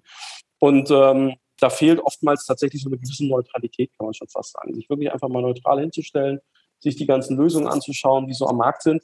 Und dann muss ich eben sagen, muss man eben ehrlicherweise auch sagen, wenn man dann mal die Motorhaube schaut, dann sieht man, alle Anbieter haben im Moment neue Softwareprodukte am Start, neue Softwaregenerationen. Mhm. Entweder eben from the scratch neu ausgearbeitet oder eben evolutionär Stück für Stück weiterentwickelt. Es ist ja nicht so, dass jemand da wirklich mit einem noch 20, 30 Jahre alten Produkt um die Ecke kommt. Mhm. Ähm, das ist sicherlich so und aus meiner Sicht eben genau die, die Stärke da entsteht. Also für mich eben unsere Lösungen entstehen mit und für den Kunden letztendlich. Ja. Also das Schlimmste weiß jeder, was man als Anbieter machen kann, ist man baut ein Softwareprodukt und dann geht man in seine Herrlichkeit zum Kunden und sagt, guck mal, hier ist es, findest du es nicht toll. Mhm. Weil in der Regel trifft dann ähm, gibt so, ich glaube, das ist ein, ich glaube, das ist ein, ein, alter preußischer Feldherr gewesen, der jetzt gesagt, keine Strategie überlegt den ersten Feindkontakt. Genau, ja, genau. Also man, ja, ja, genau. Genau, also man geht dann halt raus und dann stellt man fest, was noch alles fehlt. Und wir haben da halt einfach über die Jahrzehnte die Anbieter eben gelernt, dass wir einen anderen Ansatz haben, sondern alle unsere Produkte werden mit und für die Kunden letztendlich entwickelt und ähm, ohne dass man jetzt nur Vergangenheitsbewältigung betreibt, sondern eben wirklich sagt, auch nach vorne geht. Und das ist, glaube ich, so der Vorteil. Und das ist eben auch das, wenn man eben sagt, man, man sucht sich da ein System aus, dann muss man eben ehrlich sein, man sucht sich kein System aus, sondern man sucht sich eben einen Partner aus, der ein System hat, mit dem man zusammen die nächsten Jahrzehnte gestalten kann. Mhm. Und das heißt ja nicht, dass das System, was ich heute einführe, noch das System ist, was ich in fünf oder zehn Jahren habe, mhm. sondern da, da dreht sich die Uhr halt ständig weiter. Und von daher kann ich da tatsächlich immer nur eine, eine Lanze dafür brechen, dass die eben die, die, die alteingesessenen Anbieter im positiven Sinne auch vielleicht mal ähm, eben neutral bewertet werden und zu sagen, vielleicht können die schon viele Sachen, die ich mir gar nicht bewusst bin, weil ich eben immer nur meine Brille auf habe und mein System ja von heute kenne und gar nicht weiß, was, was die eigentlich alle können und was die eben in ihrer Technologie gerade machen und in welche Richtung die eigentlich gehen und wie das System eigentlich aussieht, wenn ich mit dem Projekt fertig bin. Naja, stimmt. Ähm, ein, ein Vorwurf, den diese Klassikanbieter oft ja bekommen, ist immer diese fehlende Offenheit. Ne? Also da kannst du ganz viele, ne, ganz viele äh, Kundenstimmen sicher sammeln. Wenn wir irgendwas mal wollten, ein anderes System gekauft für irgendeinen Spezialfall und die wollten da dran, war immer Katastrophe. Ne? Ähm, und, und die, die Neuen sagen ja immer so äh, API first, ne? wir, wir, wir denken ausgehend von der Schnittstelle. Ähm, Warum war das so? Also der Volker hat so ein bisschen gesagt, so zwischen den Zeilen auch, ein bisschen Kundenschutz war schon auch dabei oder so ein bisschen Unternehmensschutz, dass man jetzt also auch nicht ja, nativ einfach alle ranlassen wollte. Da wird natürlich auch immer gesagt, ähm, wie du sagst, Mission Critical und so, aber das klingt auch immer so ein bisschen so, ja, aber nicht jeder soll auch nicht so. Mhm. so. Genau. Ähm, also klar, kann ich, kann ich unterstreichen, die, die ja. Zeit hat sich da weitergedreht. Ähm, ähm, ja, Kundenschutz sozusagen oder Portfolioschutz war sicherlich genau. ein, ein, Treiber für, für viele. Das war aber, muss man ehrlich sagen, auch nur eine Zeit, da konnte man alles anbieten. Ja, also da hat man ja noch alles geschafft. Inzwischen sind wir an der Komplexität in der Versorgungswirtschaft angekommen, wo man sich ehrlich mal hinterfragen muss, kann und will ich das noch alles ja, will man das will ich das noch alles genau. entwickeln? Will ich ja. das noch warten? Schaffe ja. ich das zu den Kunden auszurollen oder fokussiere ich mich nicht ein Stück weit äh, auf genau. bestimmte Kernelemente des Portfolios? Das, das ist das, was wir als SIV gemacht haben, ganz massiv in den letzten Jahren, dass wir auch mal eben alte Zöpfe abgeschnitten haben und gesagt haben, nee, das entwickeln wir jetzt also nicht noch weiter in die Richtung oder sozusagen mhm. kündigen auch im, im, Zweifel mal Produkte ab, wenn es eben sein muss letztendlich, weil wir sagen, mhm glauben wir nicht, dass die strategisch in der Zukunft noch zu uns passen. Und ich, ich würde für uns als SIV behaupten, wir waren schon immer recht offen. Klar, lässt sich immer mhm. leicht behaupten. Ähm, aber haben uns auf jeden Fall die letzten Jahre immer noch weiter, weiter geöffnet, weil genau das Argument, was du anbringst, kann man ja auch genau andersrum drehen und sagen, die, die Unternehmen, die schon seit Jahrzehnten am Markt sind, die haben ja irgendwann alles integriert, was auf dieser Welt nur integrierbar ist. Also da gibt es ja faktisch kein, kein Drittsystem ja. mehr, was man nicht mal irgendwann am Markt gesehen hat und ja. nicht integriert hat. Also unsere komplexesten Integrationen haben 20, 30, 40 Integrationsschnittstellen und Komponenten. Das wollte ich gerade ähm, fragen. Also ihr könnt euch auch in diesem ja, heute sagt man ja immer, also es, es gibt mehr Spezialisierung, es gibt mehr diesen Plattformgedanken und irgendwelche Mittellayer, die dann verschiedene andere ähm, Teile auch nur von gewissen Software-Stacks oder, oder, oder Lösungen integrieren. Ihr könnt auch da mitspielen. Und so, wenn ich ja, ich möchte von, von, von, von der SIV, von quasi, möchte ich den Bereich da hinten, da möchte ich mitspielen, aber ich möchte von Power Cloud über, äh, äh das sage ich, ähm, überspitzt den teilnehmen und dann nehme ich davon Schleub noch den, weil den machen sie besonders gut. Und ich kaufe mir dann irgendwie so eine, so eine Mittellayer-Software, die das alles integriert. Könntet ihr in so einem Konzert auch mitspielen, so technologisch? Klar, so vom Klar das, das ist so unser Standard. Also ob ich genau aus den drei jetzt Komponenten finde, die ich gut zusammenwürfel, okay. Aber ja, ja, ja. Äh, so vom Grundgedanken ist es tatsächlich genauso. Also wir würden uns nicht als Integrator bezeichnen. Das ist nicht das ist nicht unsere Kernkompetenz. Da gibt es ganz andere Player am Markt, die das viel besser können, mhm. äh, letztendlich, die das Know-how haben. Aber ja, es ist tatsächlich genau auch, auch unser Ansinnen. Also für uns in der, in der Welt von morgen, in der Plattformökonomie von morgen sozusagen, ist das Thema Integrationsfähigkeit eben genau eines der zentralen. Mhm. Da fühlen wir uns eben ganz gut aufgestellt. So, bei uns halt, das heißt es noch ein bisschen konservativer Schnittstellenkatalog und nicht App Store. Mhm. Aber das Grundprinzip, was dahinter liegt, ist ja das Gleiche. Man hat sozusagen ja gemeinsame, saubere Schnittstellen, die ein Stück weit standardisiert sind, die abgestimmt sind mit den anderen Anbietern. Also gerade die nicht regulierten, die regulierten Schnittstellen sind ja immer einfach. So, die nicht regulierten Schnittstellen, mhm. das sind ja die, wo die Musik drin ist, letztendlich sozusagen, da hat man bis hin zu eben den, denen, die man häufiger am Markt trifft, ein gemeinsames Release-Management auf den Schnittstellen letztendlich drauf, um eine gewisse Qualitätssicherung für die mhm. Kunden gewährleisten zu können. Also die Mechanismen dahinter letztendlich sind die gleichen und das ist eben auch das, was ganz große Schwerpunkt in unseren, unseren Projekten eben tatsächlich einnimmt, eben diese Integration in die Umsysteme, die letztendlich da sind. Und wie gesagt, so, also ich sag mal, so 10, 20 Umsysteme zu integrieren, ist jetzt für uns keine Seltenheit in Projekten. Das ist eher so der Standard. Aber was ich nicht so richtig einschätzen kann, verstehen vielleicht auch, ist so dieses Thema, wenn jemand sagt, also wenn man so ein System umbaut und auch so über die Jahre ergänzt und so. Ich kann mir schon vorstellen, dass man oft dann an Stellen kommt, wo man sagt, okay, hätte ich das jetzt von Anfang an auf der grünen Wiese so mitgedacht, dass ich in der Cloud bin oder dass ich Schnittstellen drin habe äh, oder sehr offen sein muss, dann hätte ich es jetzt anders gelöst. Kommt man nicht immer an so Punkte, wo man sagt, ja, da merkt man noch diese alte Denke die, in diesem alten Kern, da kann ich aber jetzt nicht ran, weil da ziehe ich mir quasi alles unten raus und, und habe dann auch so Kompromisse. Ist nicht auch ein bisschen was dran an dieser Argumentation, wenn ich in der Cloud geboren bin oder in der Schnittstelle geboren bin, dass ich dann schon gewisse Dinge besser machen kann, wenn ich neu anfange? Oder sagst du, nee, also ich frage das wirklich sehr, weil ich habe IT-technisch da keine Ahnung. Ja klar, also klar, es gibt, es gibt bestimmte Elemente, also wie du sagst, das ganze Thema Integrationsfähigkeit und so weiter, da, da bist du natürlich, wenn du auf der grünen Wiese anfängst, bist du einen Meter weiter vorne. Da hast du diese mhm. ganzen ähm, diese ganzen, nennen wir sie mal Altlasten natürlich ja. nicht, die du mit dir rumschleppst, die du über die Jahrzehnte aufgebaut hast. Du musst aber ja. auch viele, viele Personenjahre an Entwicklung, an funktionalen Anforderungen ja erstmal aufholen, letztendlich sozusagen. Mhm. Ähm, genau. Und also ähm, das, das, ist sozusagen ja das Fund, was die anderen mitbringen, mhm. äh, letztendlich. Und am Ende des Tages, und darum sage, betone ich das jetzt nochmal auf, ich schon fast schon überstrapaziere, ich brauche halt einen Anbieter, der zu mir passt. Ja, also ich suche mir eben ich finde immer nicht nur ein System aus und eine Technologie aus, sondern ich suche mir einen Anbieter aus, der zu mir passt, der zu meiner bisherigen IT-Architektur passt, weil das ja auch die Realität, wir sind Mission Critical, aber wir sind aber auch nur ein Baustein, also es muss ja auch mhm. irgendwie in das reinpassen, was ich da mache. Ich kann ja nicht als, als äh, Versorgungsunternehmen meine ganze IT von heute auf morgen umbauen, sondern ich sage mal schon, unser System auszutauschen, ist ein mehrjähriges Projekt in der Regel, ein, zwei, drei Jahre. Mhm. Ähm, da muss ich erstmal den Rest links rum, äh, links und rechts drumherum stehen lassen.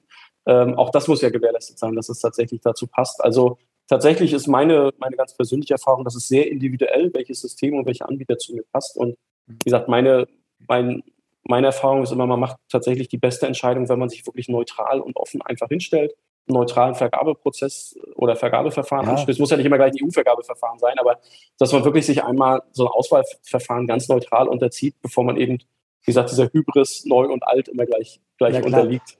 Aber so ein bisschen Widerspruch ist ja auch drin, ne? Also ganz ja. neutral aufstellen und du sagst so, ich, die müssen zu mir passen. Ne? Wenn ich, wenn du mir jetzt so, jetzt bist du mir sympathisch, habe ich einfach Bock, mit dir Sachen zu machen, ne? Dann bin ich eigentlich schon nicht mehr neutral, was ich manchmal aber auch nicht schlimm finde, weil es muss halt auch, ja, ich finde fast dann wichtiger, wenn man merkt, ist so dieselbe, dasselbe Mindset als ganz neutral, emotionslos das zu machen, so an den mhm. Anforderungen. Ja, ja, kann, also es gibt, das ist alles, ne? wie gesagt, so, das mhm. Mindset muss passen, die, die, Kultur muss zusammenpassen, das System muss natürlich trotzdem passen, keine Frage, bringt ja auch nichts. Ja.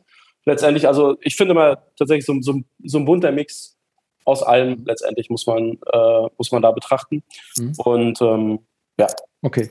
Und dann dieses Cloud, noch eine letzte Frage das zu diesem ja. Bereich jetzt, dieses Cloud-Ding. Ähm, also ein Argument ist ja, du sagst immer, die Anforderungen sind sehr unterschiedlich. Das sagen die, die, die Cloud-Anbieter, ja, aber die ganze Regulatorik natürlich die ist in der, der Cloud-Lösung drin und die wird einmal so geupdatet für alle und da gibt es auch nichts zu motzen. Ihr, wir versprechen, dass es äh, den regulatorischen Anforderungen entspricht und ähm, das ist, wird dann zweimal in der Woche abgedatet und dann ist das da.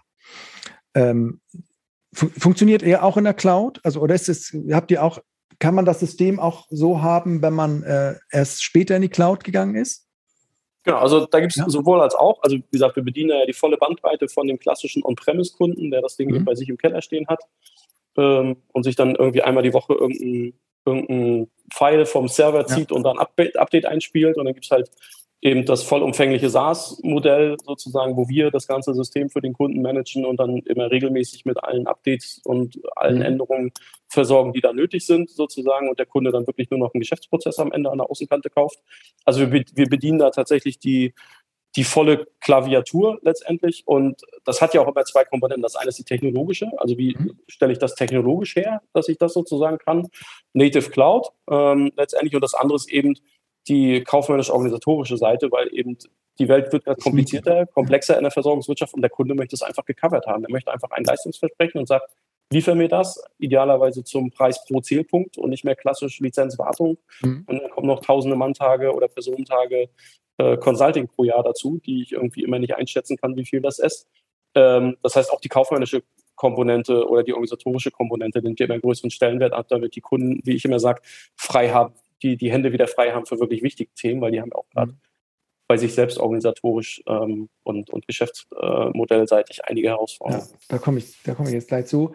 Ähm, ich stelle mir das nur so, ist das denn nicht schwierig, wenn ihr sagt, ihr habt so diese On-Premise-Kunden und ihr habt die Cloud-Kunden, sage ich mal, bei euch. Jetzt habt ihr irgendwie so eine, so eine Marco-Sache, die ihr jetzt umgesetzt habt. Muss ich das dann, im, also wo, also für die ganzen Cloud-Kunden kann ich das ja an einer Stelle äh, aktualisieren und die machen Update, haben es. Äh, was, wie macht man mit den On-Premise? Haben die denselben Code-Stand da ja. oder, oder muss das nicht dann doppelt pflegen? Einmal für die On-Premise, einmal für die Cloud und ist es Nein, nein, also es ist, genau, alle, alle Kunden haben, was das angeht, sozusagen das gleiche Modul mit der gleichen Softwareversion immer im Einsatz, dass wir sozusagen mhm. immer nur einen Versionsstand pflegen, mhm. ähm, der dann entsprechend einge, eingespielt werden muss. Also da, da haben wir auch eine sehr gute Release-Fähigkeit, wie wir einfach sagen, zu dem ganzen ja. Thema, egal wo das System mhm. letztendlich steht oder die Systeme.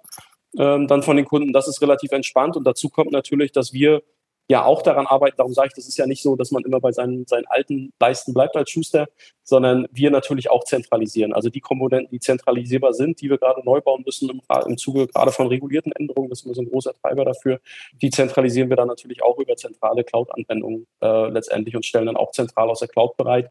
Da entstehen dann solche hybriden Architekturen, Cloud-to-Cloud, Cloud-to-On-Premise, mhm, okay. äh, letztendlich über die Zeit. Das heißt eben unser, wenn man sich heute wenn man heute unser Portfolio nutzt, dann nutzt man eigentlich nicht nur das eine Produkt mit dem einen Technologiestack, sondern da man eben ehrlich ist, nutzt man fast schon einen bunten Zoo, ohne dass ich es zu negativ meine, aus Produkten, wo eben Teil on-premise sein kann, Teil aus dem Rechenzentrum kommt, Teil wirklich auch native Cloud-Anwendungen dabei sind oder Cloud-Komponenten dabei sind. Also da haben wir wirklich auch dort die volle Klaviatur. Wie gesagt, wir sind da sehr evolutionär unterwegs und ähm, ziehen dann Stück für Stück, Modul für Modul, Prozess für Prozess eben um von einer ich sage mal, vielleicht eher, eher konservativen, traditionellen Softwarearchitektur hin zu einer neuen Edge Technology Native in der Cloud geboren. Also auch die Services haben wir ja letztendlich im Angebot. Aber, Aber wir, wir, sind eben nicht der Fan von so einem Big Bang, dass wir jetzt sagen, wir schließen uns mal drei Jahre ein, bauen ein neues Produkt und dann kommen wir damit raus. Das ist nicht so unser Ansatz als mhm. SIV, sondern wir ziehen eben sukzessive die einzelnen Produkte und Module um auf eine neue Architektur.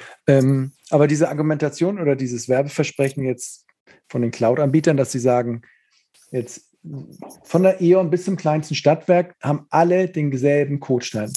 Ich profitiere davon, dass die Großen viel testen, die Kleinen müssen sich keine Gedanken machen. Ist das eigentlich dann auch nur Marketing, weil du sagst, und das war bei euch auch immer so, hat jeder, jeder den gleichen Codestand?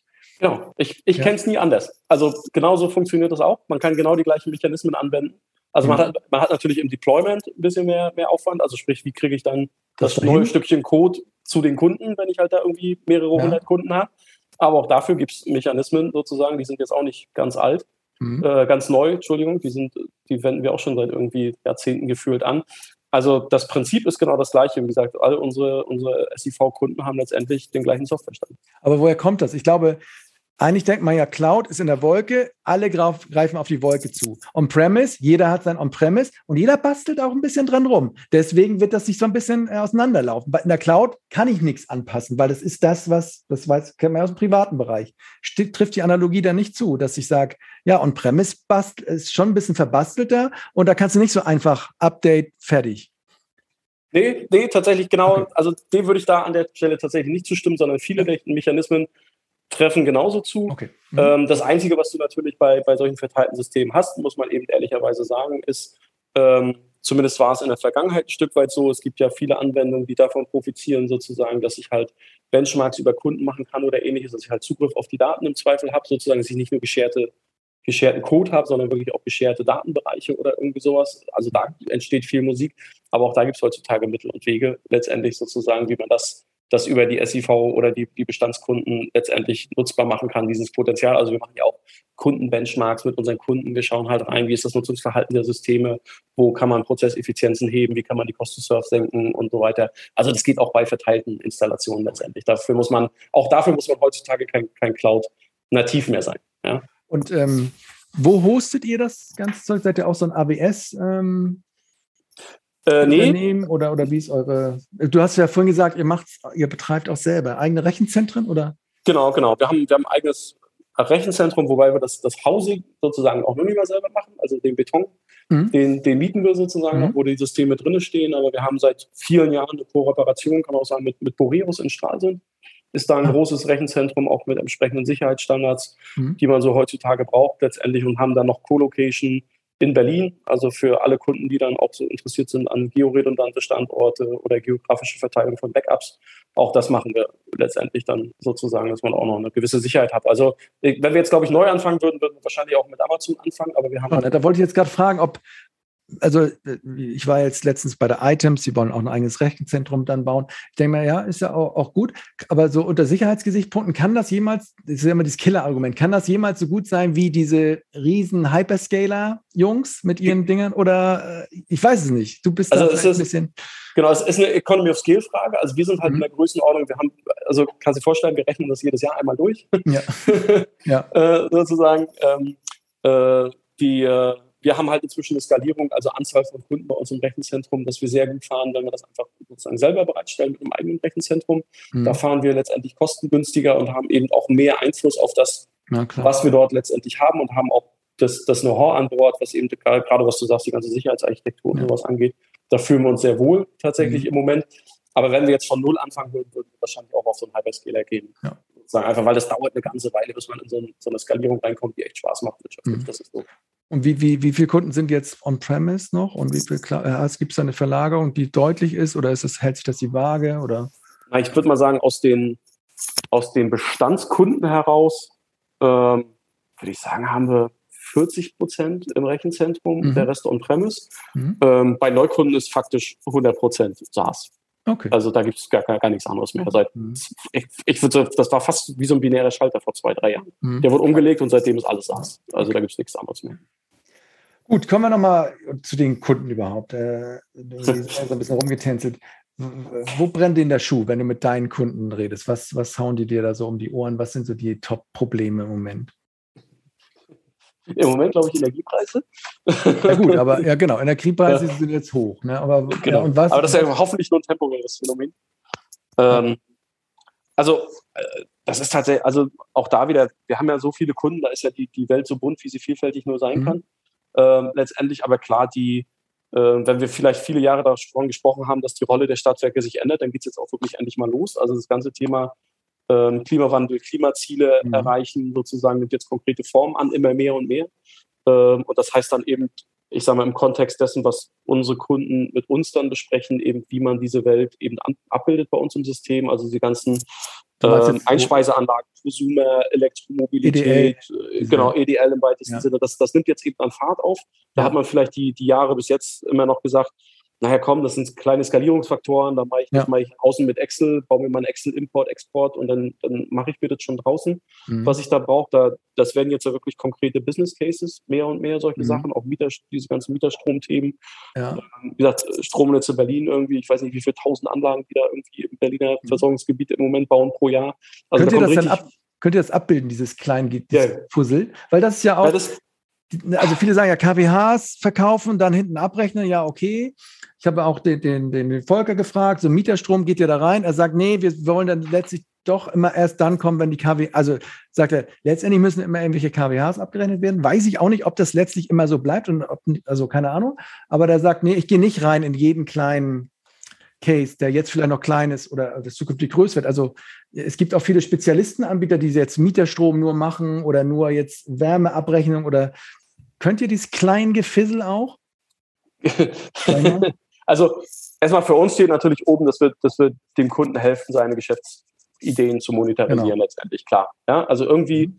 wir müssen immer unserem Kunden eine Lösung anbieten. Und entweder machen wir das selber oder wir sagen, pass mal auf, wir haben hier einen Workaround oder wir sagen, wir integrieren ein Partnerprodukt oder ein Drittprodukt, was das viel besser kann, weil mhm. wir glauben, das passt strategisch nicht zu uns. Also es gibt mhm. alle die Spielarten ähm, das ist eben immer wichtig für uns. Wir dürfen irgendwie nie sagen, das sozusagen geht nicht. Das, mhm. das, das, darf nie die Leitlinie sein letztendlich. Hatten wir vorhin auch schon ganz kurz, so Portfolioschutz mhm. ist irgendwie nicht mehr so up-to-date heutzutage. Das passt nicht mehr ganz in die Zeit. Und wir sagen eben immer ehrlich, sozusagen für uns, wir selber setzen es eben dann erst tatsächlich wirklich konkret inhaltlich um, wenn es wirklich auch ein Geschäftsmodell für unseren Kunden ist. Also diese ganzen Status experimentieren unterstützen wir auch. Ich glaube, das macht eine, das war ein anderer Anbieter ähnlich, eher wirklich mit einem, mit einem Workaround-Ansatz eben sozusagen, dass man im Zweifel das neben dem System macht und dann die wichtigsten Daten in, ins System letztendlich mhm. importieren, exportieren oder mit Schnittstellen reinbekommt. Aber wir selber setzen, setzen die, die Lösung wirklich inhaltlich erst bei uns in der Lösung um, wenn wir wirklich merken, okay, das ist ein, ein Geschäftsmodell für unsere Kunden mhm. auch letztendlich. Also dieser, dieses ganz kleine Gefissel, muss man eben ehrlich auch sagen, wie du es so nennst, ähm, sozusagen, dass nicht, dass wir es nicht können, aber wir wollen es nicht, weil wir unsere Kraft eben auch in andere Themen stecken müssen, wie eben mhm. ähm, einfach mal die Cost to Serve in Backend-Prozessen irgendwie senken bei zunehmender Komplexität in der Regulierung. Also das, das ist ja schon in sich eine Herausforderung. Und da jetzt an der Außenkante noch dieses funky neue Geschäftsmodell sozusagen mit gleich von der ersten Minute an sofort zu unterstützen, das ist vielleicht nicht unser Kerninteresse, was eben nicht heißt, dass wir den Kunden keine Lösung bereitstellen. Ja. Das ist eben auch nicht. Weil, ich meine, funky, es hört sich jetzt so an, als ob das so Gags sind, aber eigentlich daran hängt ja das 1,5 Grad Ziel, weil mit diese dezentrale Energiewende hinkriegen, wenn du halt auch ähm, die ganze Prosumer-Kram abrechnen kannst. Und ich weiß halt, also da glaube ich schon, haben einige Energieversorger immer noch Probleme, du sagst, ja, ich habe Ladebox, PV, dies, das, Ananas, das ganze Ding habe ich aufgebaut, jetzt will ich das aber auch flexibel nutzen, hier, nutzen dort, nutzen, speichern, mitnehmen, so. Und, und das, und dann kannst du mir auch irgendwann eine Rechnung schicken. Ähm, die brauchen ja schon auch Lösungen dafür. Und ich, äh, manche Stadtwerke, die erzählen mir halt auch, dass diese, diese EDL-Contracting-Sachen, äh, obwohl es kleine Volumina sind, aber schon mehr Aufwand machen als der Rest, weil es einfach komplexer ist und diese, ich weiß nicht, was die dann für Turnaround, Workaround-Lösungen nehmen, aber die brauchen ja dann auch viel Zeit. Ne? Ähm, genau. Genau, also das, das, ist sicherlich so. Also der, der Standard-Haushaltskunde, früher haben wir SLP-Kunden zu dem gesagt, so, ja. der läuft relativ automatisiert und autark durch das System durch. Da braucht mhm. eigentlich heutzutage keiner mehr was anfassen. Ähm, da sind wir echt bei, bei Cost to Serve, die können sich tatsächlich sehen lassen, wenn man das dann will als Kunde. Ist auch eine Kulturfrage, ob ich das will. Aber eben diese, diese ganzen EDL-Themen, die, die, die Herausforderung liegt eben, es gibt nicht mehr den einen prototypischen Kunden. Ja? Also früher genau. gab es den so, der hat dann irgendwie ja. KWH gekauft und ja. wenn er dann noch Wasser und Gas dazu auf eine Rechnung gekriegt hat, dann war das Einmal schon das, das, Komplexeste, was man irgendwie abbilden musste. Mhm. Und jetzt gibt es eben den einen, der, der will Elektromobilität und dann gibt es den anderen, der will noch irgendwie ähm, dass die Elektromobilität mitnehmen und deutschlandweit abrechnen und der andere will irgendwie dann wieder ganz was anderes. Und das, das ist tatsächlich die Komplexität. Wir, wir stellen uns eben auf, dass wir diese diese, ich sag mal, Flexibilität und Komplexität trotzdem bei uns im, im Backend abbilden können letztendlich. Also, dass wir die Verträge managen können, dass wir es trotzdem abrechnen können, dass man die Verträge im CRM auch entsprechend verwalten kann. Letztendlich sozusagen, ähm, ganz klar, die, die Reise geht dahin, aber man muss eben dann ähm, letztendlich auch überlegen, will man jedes, jedes absurde Konstrukt, was man da draußen auf dieser Welt finden kann, jede noch so hohe Individualität für einen Endkunden letztendlich dann letztendlich mitgehen oder kann man das nicht ein Stück weit auch vereinfachen letztendlich? Mhm. Oder, oder arbeitet ihr dann auch vielleicht mit Anbietern da zusammen, die sich so kleine Abrechnungsnischen gesucht haben und sagen, hey, wir haben jetzt Energiequartiere, die Leute schieben sich gegenseitig Sachen hin und her. Äh, wir haben das bis zu einer gewissen Phase gebracht, jetzt wollen wir es aber abrechnen, den Rest vom, vom Stadtwerk. Ähm, ist sowas auch vorstellbar oder macht ihr sogar sowas schon? Klar, durchgängig. Also wie gesagt, wir, wir integrieren da gefühlt alles, was draußen auf dieser Welt unterwegs ist. Ähm, wir würden uns auch nie verweigern, irgendwas mhm. zu, zu integrieren. Also da muss man dann natürlich auch schauen, wenn man in den Markt schaut, wenn man sich so einen Versorger anschaut, dann hängt die, die Leistungsfähigkeit ja auch ein bisschen dann von der, von der Unternehmensaufstellung und Größe auf. Ich spreche dann immer so ein bisschen von so einer Bedarfspyramide oder so einer, so einer mhm. Eignungspyramide. Also ein kleines, kleines Stadtwerk oder ein kleiner Versorger, der, der sieht uns als One-Stop-Shop sozusagen, der nimmt einmal alles von uns und nimmt mhm. vielleicht auch bewusst in Kauf, dass dieses eine Mieterstromobjekt, das er im Versorgungsgebiet hat, er halt verliert an einen anderen Versorger, weil er sagt, das will ich gar nicht abbilden, mhm. das schaffe ich nicht, das, äh, das, das, das schaffe ich nicht nur, auch außerhalb der IT will ich das gar nicht bei mir im Portfolio eventuell drin haben. Und ein großer Versorger stellt sich da halt vielleicht ganz anders auf und sagt, nee, ich will die ganze bunte Welt bedienen und muss sie vielleicht auch bedienen. Und der nimmt von uns dann auch eben nur ein, ein bestimmte Module oder Basisbausteine bei uns aus dem Portfolio und sozusagen baut drumherum dann seine ganz eigene IT-Architektur, äh, um eben diesen ganzen hochindividuellen und hochflexiblen Anforderungen seiner Endkunden letztendlich gerecht zu werden. Mhm. Also wie das für mich entsteht da mit zunehmender Kundengröße auch so eine gewisse Pyramide letztendlich, ja. was was so ein Versorger bei uns benutzt. Und das ist auch okay und richtig so. Sondern mhm. eben unten eher so im, im, im kleineren Marktsegment eher so der One-Stop-Shop ist und im größeren Marktsegment eher so immer diesen Best-of-Breed-Ansatz tatsächlich mhm. verfolgt. Hast du denn so eine, oder ihr so eine Vision von so Stadtwerken, Energieversorgern so in, in zehn Jahren, äh, wo, was sie so sich aufstellen müssten? Du sagst natürlich immer, alle sind verschieden, aber gibt es für dich so Muster, die du schon erkennst irgendwo? Na, teilweise. Ne? Also ich glaube, so die Pyramide ist tatsächlich fast schon das beste Bild. Ich habe mal tatsächlich mhm. auch wieder ein Beispiel. Ähm, ich habe mal einen, einen unserer Kunden die Frage gestellt und habe gesagt, so Mensch, wie sieht denn die Welt 2030 aus? Was, was macht ihr denn? Was ist denn euer Kerngeschäftsmodell? Und er hat mir relativ trocken und glasklar geantwortet, genau das gleiche wie heute. Und da habe ich mich gefragt, warum? Also was heißt das? Er sagt halt, der Commodities. So, einfach so ganz klassisch, Strom aus der Steckdose, Wasser aus der Wand. Ähm, er sagt, das ist immer noch das. Und ich habe gefragt, ja, aber warum denn? Ich sage, der Markt dreht sich doch weiter, hier mhm. passiert doch gerade viel. Ähm, alles, was wir eben gerade besprochen haben. Und er sagte, naja, weil das Geschäft, was wir machen, das will kein anderer haben. Er sagt, das ist so margenarm, ähm, das will doch gar keiner. Diese, diese komplexe Regulierung, die wir da permanent abfahren müssen in Deutschland, verbunden mit den Margen. Er sagt, mhm. das liegt doch nicht daran, dass das keiner kann. Er sagt, das ist ja auch eine Hybris, wenn wir sagen, Mensch, das, das kann keiner außer wir.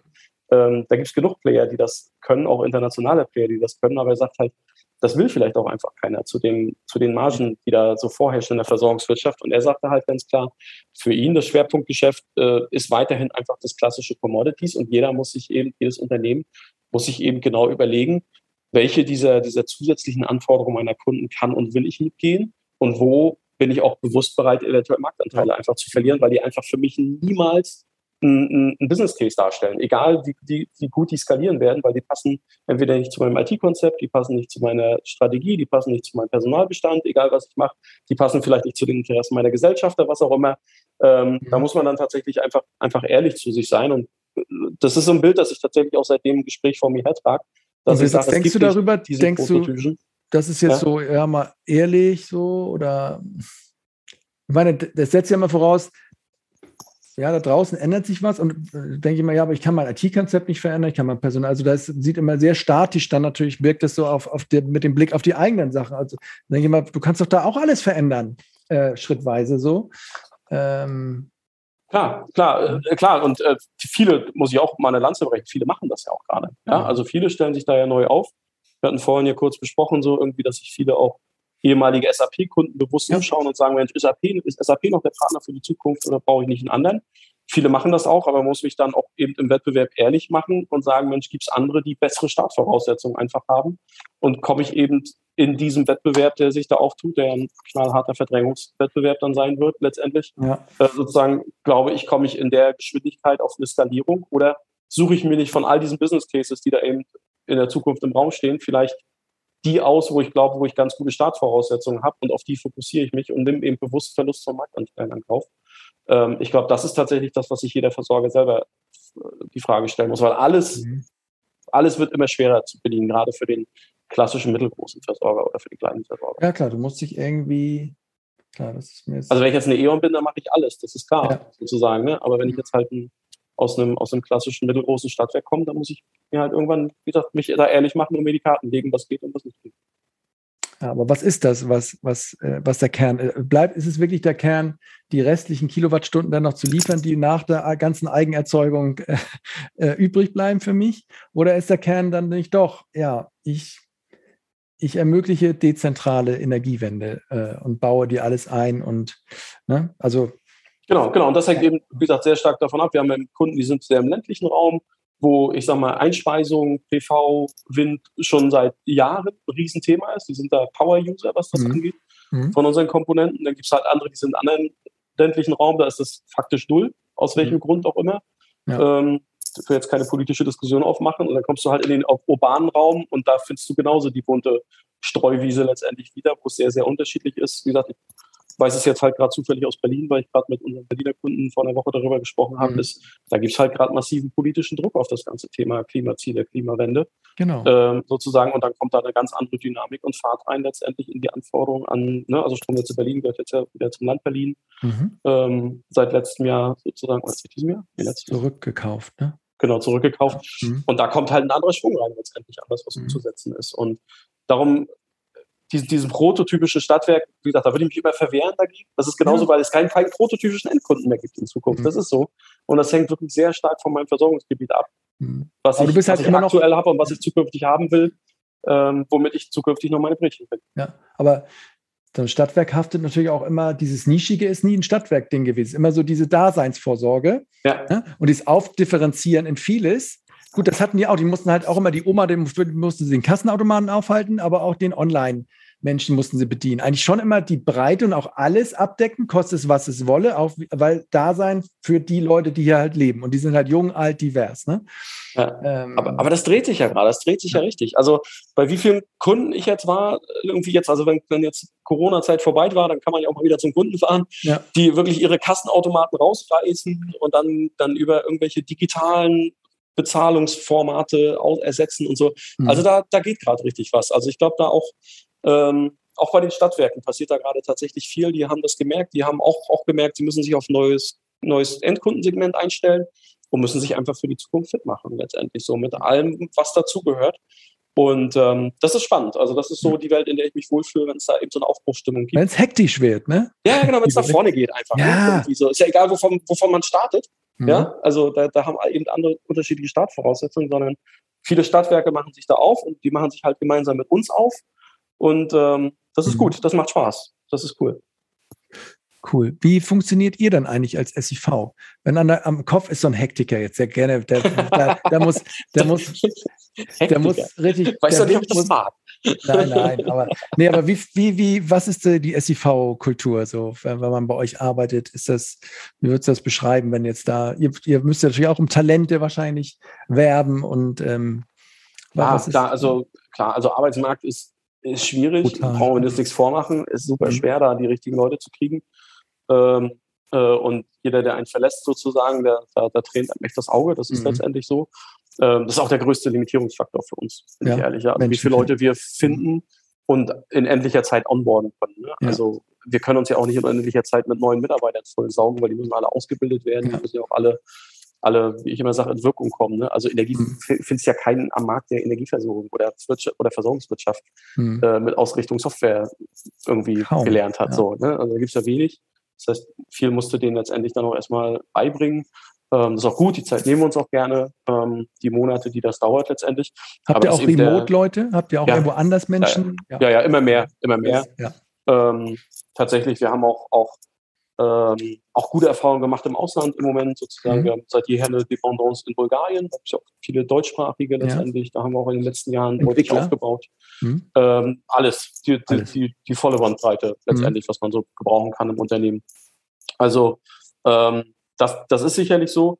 Und wenn du zu uns kommst, also dann, dann bist du halt immer relativ schnell. Also der Scott aus, aus Nordamerika, mhm. ähm, der hat das relativ gut auf den Punkt gebracht. Er sagt nach vier Wochen, er hätte sich nie vorstellen können, wie schnell er emotional sozusagen verbunden ist mit dem Unternehmen. Also dieses sehr familiäre, dieses Wir-Gefühl, dieses Teamgefühl, mhm. das ist so ein bisschen das, was man spürt, diesen Spirit ähm, und der uns, glaube ich, auch sehr auszeichnet. Sozusagen neben diesem sehr, sehr norddeutschen, sehr klaren, sehr, sehr offenen letztendlich und sehr authentischen, dass wir irgendwie immer alle mit und füreinander einstehen. Also je größer das Problem wird, umso mehr halten wir zusammen und umso besser wird auch die Lösung letztendlich am Ende für den Kunden.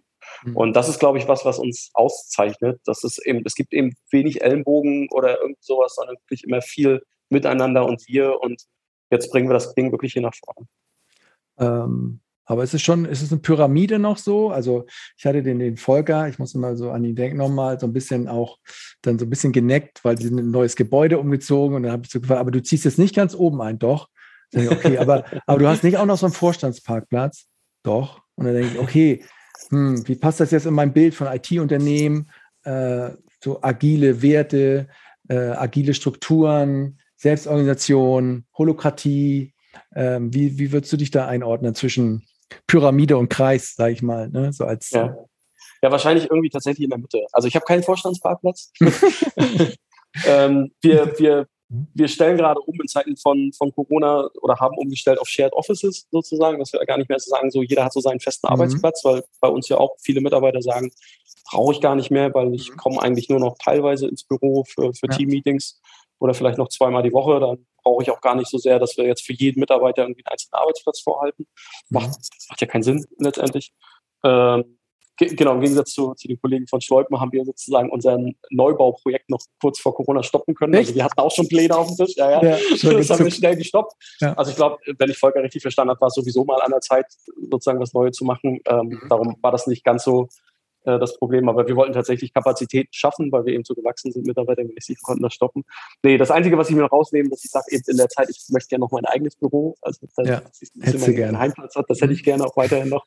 Das bleibt auch so, aber nein, wir, wir sind da, wie gesagt, wir sind so eine Mitte. Es gibt bei uns eine, eine klare Dutzkultur, wir sind sehr nah letztendlich dran. Ähm, das ist eben, äh, also ich habe auch noch angefangen in der SIV, jetzt will ich den, den Gründer nichts Schlechtes nachsagen, aber da war es noch sozusagen happening, wenn man zum Vorstand berufen wurde. Ja, da hat man sich morgens was Schickes angezogen, ja. da war das immer noch was anderes. Das ist heutzutage anders, sondern man trifft sich da irgendwo auf Flur am Kaffeeautomaten, macht einen Schnack letztendlich. Ich fühle mich auch noch nicht in einem Alter, ja. wo ich jetzt irgendwie so das Gefühl habe. Wie alt bist du denn eigentlich?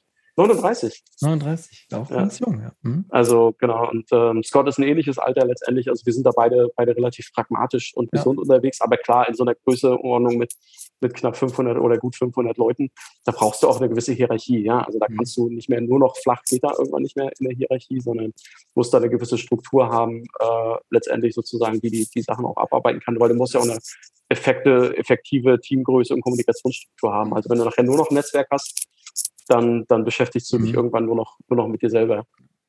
Der Mikro ist so ein bisschen an deinem Kragen. Das ah, okay. So ein bisschen vorne.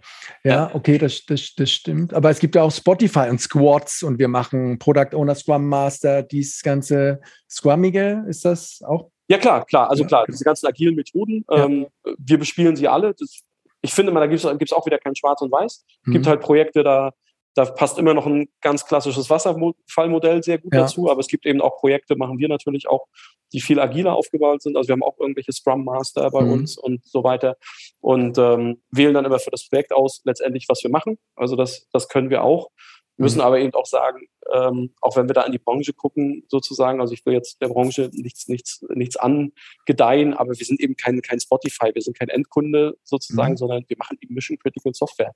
Das heißt, manchmal einfach rock solid und funktioniert, hat da einen höheren Stellenwert als eben mhm. Funky und Edge Technology, mhm. sondern da müssen manche Sachen auch einfach mal in Time umgesetzt werden und die müssen funktionieren und die müssen eine geringe Cost to Serve haben. Ja, aber das äh, suggeriert äh, ja immer, andere Sachen nach. Ja. Man suggeriert dann immer in diesen agilen Strukturen, äh, dass da keine funktionierende Software rauskommt, äh, dass es irgendwie nur funky ist. Also das ist ja auch Nein. irgendwie so falsch, ne? Genau. Ähm, äh, aber wann, wann baut ihr nochmal klassisch Lastenpflichten auf Wasserfall? Was sind das? Wo, wo sagst du, oder hängt das ähm, doch das, auch vom Kunden? Das sind viel tatsächlich ja die Neukundenprojekte. Die starten eben mit dem EU-Vergabeprozess. Da gibt es halt einen Anforderungskatalog und das ja. ist eben der Startschuss oftmals für an einigen Elementen, muss auch nicht schwarz, und weiß sein in dem Projekt, kann mhm. auch in dem Projekt Elemente geben, die eher agil sind. Wenn du halt irgendwann eine Abnahme machen willst und die willst du halt gegen den Vergabeprozess matchen, ob das alles erfüllt wurde, dann musst du halt ein bisschen Wasserfallelemente drin haben letztendlich. Ah, okay. Mhm. Dann kannst du eben nicht nur agil unterwegs sein, äh, letztendlich. Ähm, von daher, ja, also da muss man einfach aus meiner Sicht wirklich alles spielen heute. Und seid ihr eine Männerfirma auch, wie klassische Energiewirtschaft, oder habt ihr es irgendwie geschafft, da auch ein paar? Nein, äh, äh, tatsächlich, wir haben einen relativ guten Frauenschnitt. Ich mhm. würde jetzt sagen 40 Prozent. Das ist, glaube ich, schon cool. Mhm. IT-Unternehmen jetzt gar nicht so schlecht ist. Ja. Ähm, aber ähm, auch da gibt es die, die klassische Pyramide. Ne? Nach oben hin nimmt es immer weiter ab. Da ja. sind jetzt halt zwei Vorstände, da haben wir halt mhm. jetzt zwei, zwei Männer. So, ja. darunter sind die Bereichsleiter, da haben wir jetzt halt eine Frau dabei ja. und dann darunter wird es dann bei den, bei, den, bei den Fachbereichsleitern werden es dann schon ein paar mehr, mhm. sozusagen. Also diese Pyramide, die sehen wir auch äh, letztendlich. Ähm, und ja, was, was soll ich sagen? Also so richtig irgendwie ist so. Also, ja, genau. Ähm, der Scott ist ja dann immer, immer, sagen wir, nach Rostock gezogen in der Zeit? Ja, oder, oder ja? ja genau. Ist der wohnt hier in Rostock, der ist hierher gezogen, also der hat wirklich alle Zelte in, in Nordamerika. Das ist auch krass. Ja. Genau, der wollte, der wollte hier ganz gerne ähm, nach Europa, ist eben wirklich ein gutes Beispiel, wie man auch wirklich so Träume verwirklichen ja. kann. Der, wollte schon, der war schon immer in Europa verliebt und wollte hierher ziehen. Und das Geil. war jetzt einfach das, die Chance für ihn, ich kenne ihn schon seit ein paar Jahren, verstehen, ja. können, verstehen uns privat auch einfach gut. Da haben wir gesagt, da können wir machen das jetzt mal. Nee, nee, der wohnt hier in Rostock tatsächlich, macht gerade seinen Deutschkurs. A2 hat er schon. Mhm. also, okay. ja, ähm, nee, funktioniert tatsächlich okay. gut. Cool. Ja. ja, super. Jetzt haben wir schon 5 Uhr haben schon eineinhalb Stunden gequatscht. Also ich habe jetzt wieder gelernt, ich habe natürlich auch so meine Vorurteile und, und hast alle ausgeräumt. Also vielen Dank dafür, dass du das ähm, alles nochmal so ausgebreitet hast. Ich glaube auch, manchmal denke ich so eine Außendarstellung, wenn ich so über die E-World gehe, dann gucke ich immer so und dann denke ich immer, ja, SIV war ich schon ehrlich gesagt immer, es könnte schon ein bisschen mehr, weiß ich auch nicht, kommen so, aber es ist natürlich auch immer, ne, was laufen da für Kunden rum und so. Und da hatte ich dann auch so meine, meine Vorteile, aber vielen Dank, dass du einige da ausgeräumt hast. Und ähm, man merkt, dass, dass du Bock hast und ähm, ja, hast einige Sachen umgedreht, auch so in meinem Kopf. Danke dafür. Ähm, was machst du jetzt noch? 15 Uhr, 17 Uhr? Was, wie geht dein Tag noch weiter? Ich, äh, jetzt, genau, jetzt steige ich gleich auf meinen E-Scooter äh, und fahre ins Restaurant, wo ich mich jetzt mit einem Partner treffe gleich und werde mit dem Abendessen zusammen. Implementierungspartner so oder, oder was die? Ähm äh, ich glaube, wir würden ihn Solution Partner nennen bei uns ja. sozusagen, also der unser Portfolio letztendlich ähm, vervollständigt. Ja. Okay, dann wünsche ich dir da viel Spaß. Was gibt Fisch, oder? Bist du auch so ein Fischtyp, so ein Fischkopf quasi, Rostock und so? Äh, ja, sowohl als auch. Ne? Also mein Problem ist halt, ich, ich koche relativ gerne. Ähm, und die Gerichte, die ich halt gerne koche, die kann ich dann halt im Restaurant nicht mehr essen. Ja. Was halt schwer ist, weil ich ja. relativ viele Gerichte sehr gerne koche. Und ja. die koche ich dann genauso, dass sie mir schmecken. Und dann kann man die im Restaurant nicht mehr essen. Das geht okay. nicht, weil das, das dann immer nicht schmeckt, weil das nicht so ist, wie ich es haben will. Und das limitiert das ein bisschen. Aber tatsächlich ist Fisch etwas, was ich mir selber sehr, sehr selten mache. Relativ mhm. wenig. Und darum wird es heute Abend wahrscheinlich Fisch geben. Ja. Alles klar. Und sag mal, E-World, seid ihr da am Start auch oder habt ihr keinen Bock mehr gehabt auf Sommer? Nee, wir sind da. Klar, ja. ist so ein Place to be. Ne? Also klar, wir haben natürlich auch so ein bisschen gehadert, mhm. ähm, weil es hängt ja immer, das ist ja so ein bisschen Henne-Ei. Ne? So, die macht nur Sinn, wenn alle hinfahren. Ja. Da gab es ja so wirklich sehr intensive Kommunikation zwischen ja. allen Anbietern und Wettbewerbern, immer sehr, sehr regen Austausch. Mhm. Äh, fahrt ihr, fahrt ihr nicht, fahrt ihr, fahrt ihr mit dem ganzen Stand, wie macht ihr es? Ähm, und wir haben halt dann irgendwann relativ schnell uns committed, haben gesagt, nee, komm, wir machen das, wir ziehen das durch mhm. äh, letztendlich und fahren auch hin. Ähm, leider ich nicht. Äh, durch die Verschiebung ist es genau in die Mitte von meinem Urlaub gelegt worden. Ja. Und ich habe es nicht geschafft, den Urlaub äh, umzulegen. Ja. Ich hänge da ja so ein bisschen an meiner Frau. Ja. und uh, unser Familie, unser Familienurlaub, den kann ich tatsächlich schwer, also das kann ich meiner Frau, das kann ich ihr nicht antun. Aber der Scott wird dann da sein. Genau, Scott wird da sein, auch die ganzen Kollegen sind alle da mhm. ähm, letztendlich. Und ähm, ich halt dieses Jahr dann, dann leider nicht. Aber wir haben ja nächste Woche unsere andere Konferenz, da werde ich auch ja. zumindest viele Kunden sehen und den Rest, ähm, den sehe ich dann auf den ganzen, ich glaube, BDW-Kongress ist jetzt ja auch irgendwie ja, demnächst, also da werde ich dann auch wieder hin. Also klar, ich, ich suche schon meinen Weg in den Markt. Also ich bin nicht der, der gerne so nur zu Hause im Homeoffice sitzt und nur auf irgendwelche Bildschirme schaut und irgendwelche Excel-Listen schaut, sondern ich muss auch raus, ich muss zum Kunden ja. Markt. Das, äh ich muss raus. ja, Guido, ähm, vielen lieben Dank. Äh, ich hoffe, wir sehen uns irgendwann mal persönlich, würde mich sehr freuen. Ja, mich auch. Und dann viel Erfolg beim Kundentag, guten Appetit heute Abend und auf bald mal. Timo, danke dir. Jetzt mal ehrlich, was dachtet ihr vorher über die SEV AG? Hattet ihr ähnliche Vorurteile wie ich vielleicht? Was meint ihr jetzt nach dem Gespräch mit Guido? Da dreht sich doch schon einiges, oder? Ich habe mir jedenfalls mal wieder fest vorgenommen, meine Urteile nicht zu schnell und zu sehr aus dem Bauch herauszufällen. In diesem Sinne viele Grüße und bis bald hier auf dem Kanal. Mein Name ist Timo Eckers von Utility 4.0. Ihr findet den Podcast bei Apple, Deezer, Spotify und natürlich auf unserer Website utility40.net. Alles Gute für euch und bis bald hoffentlich.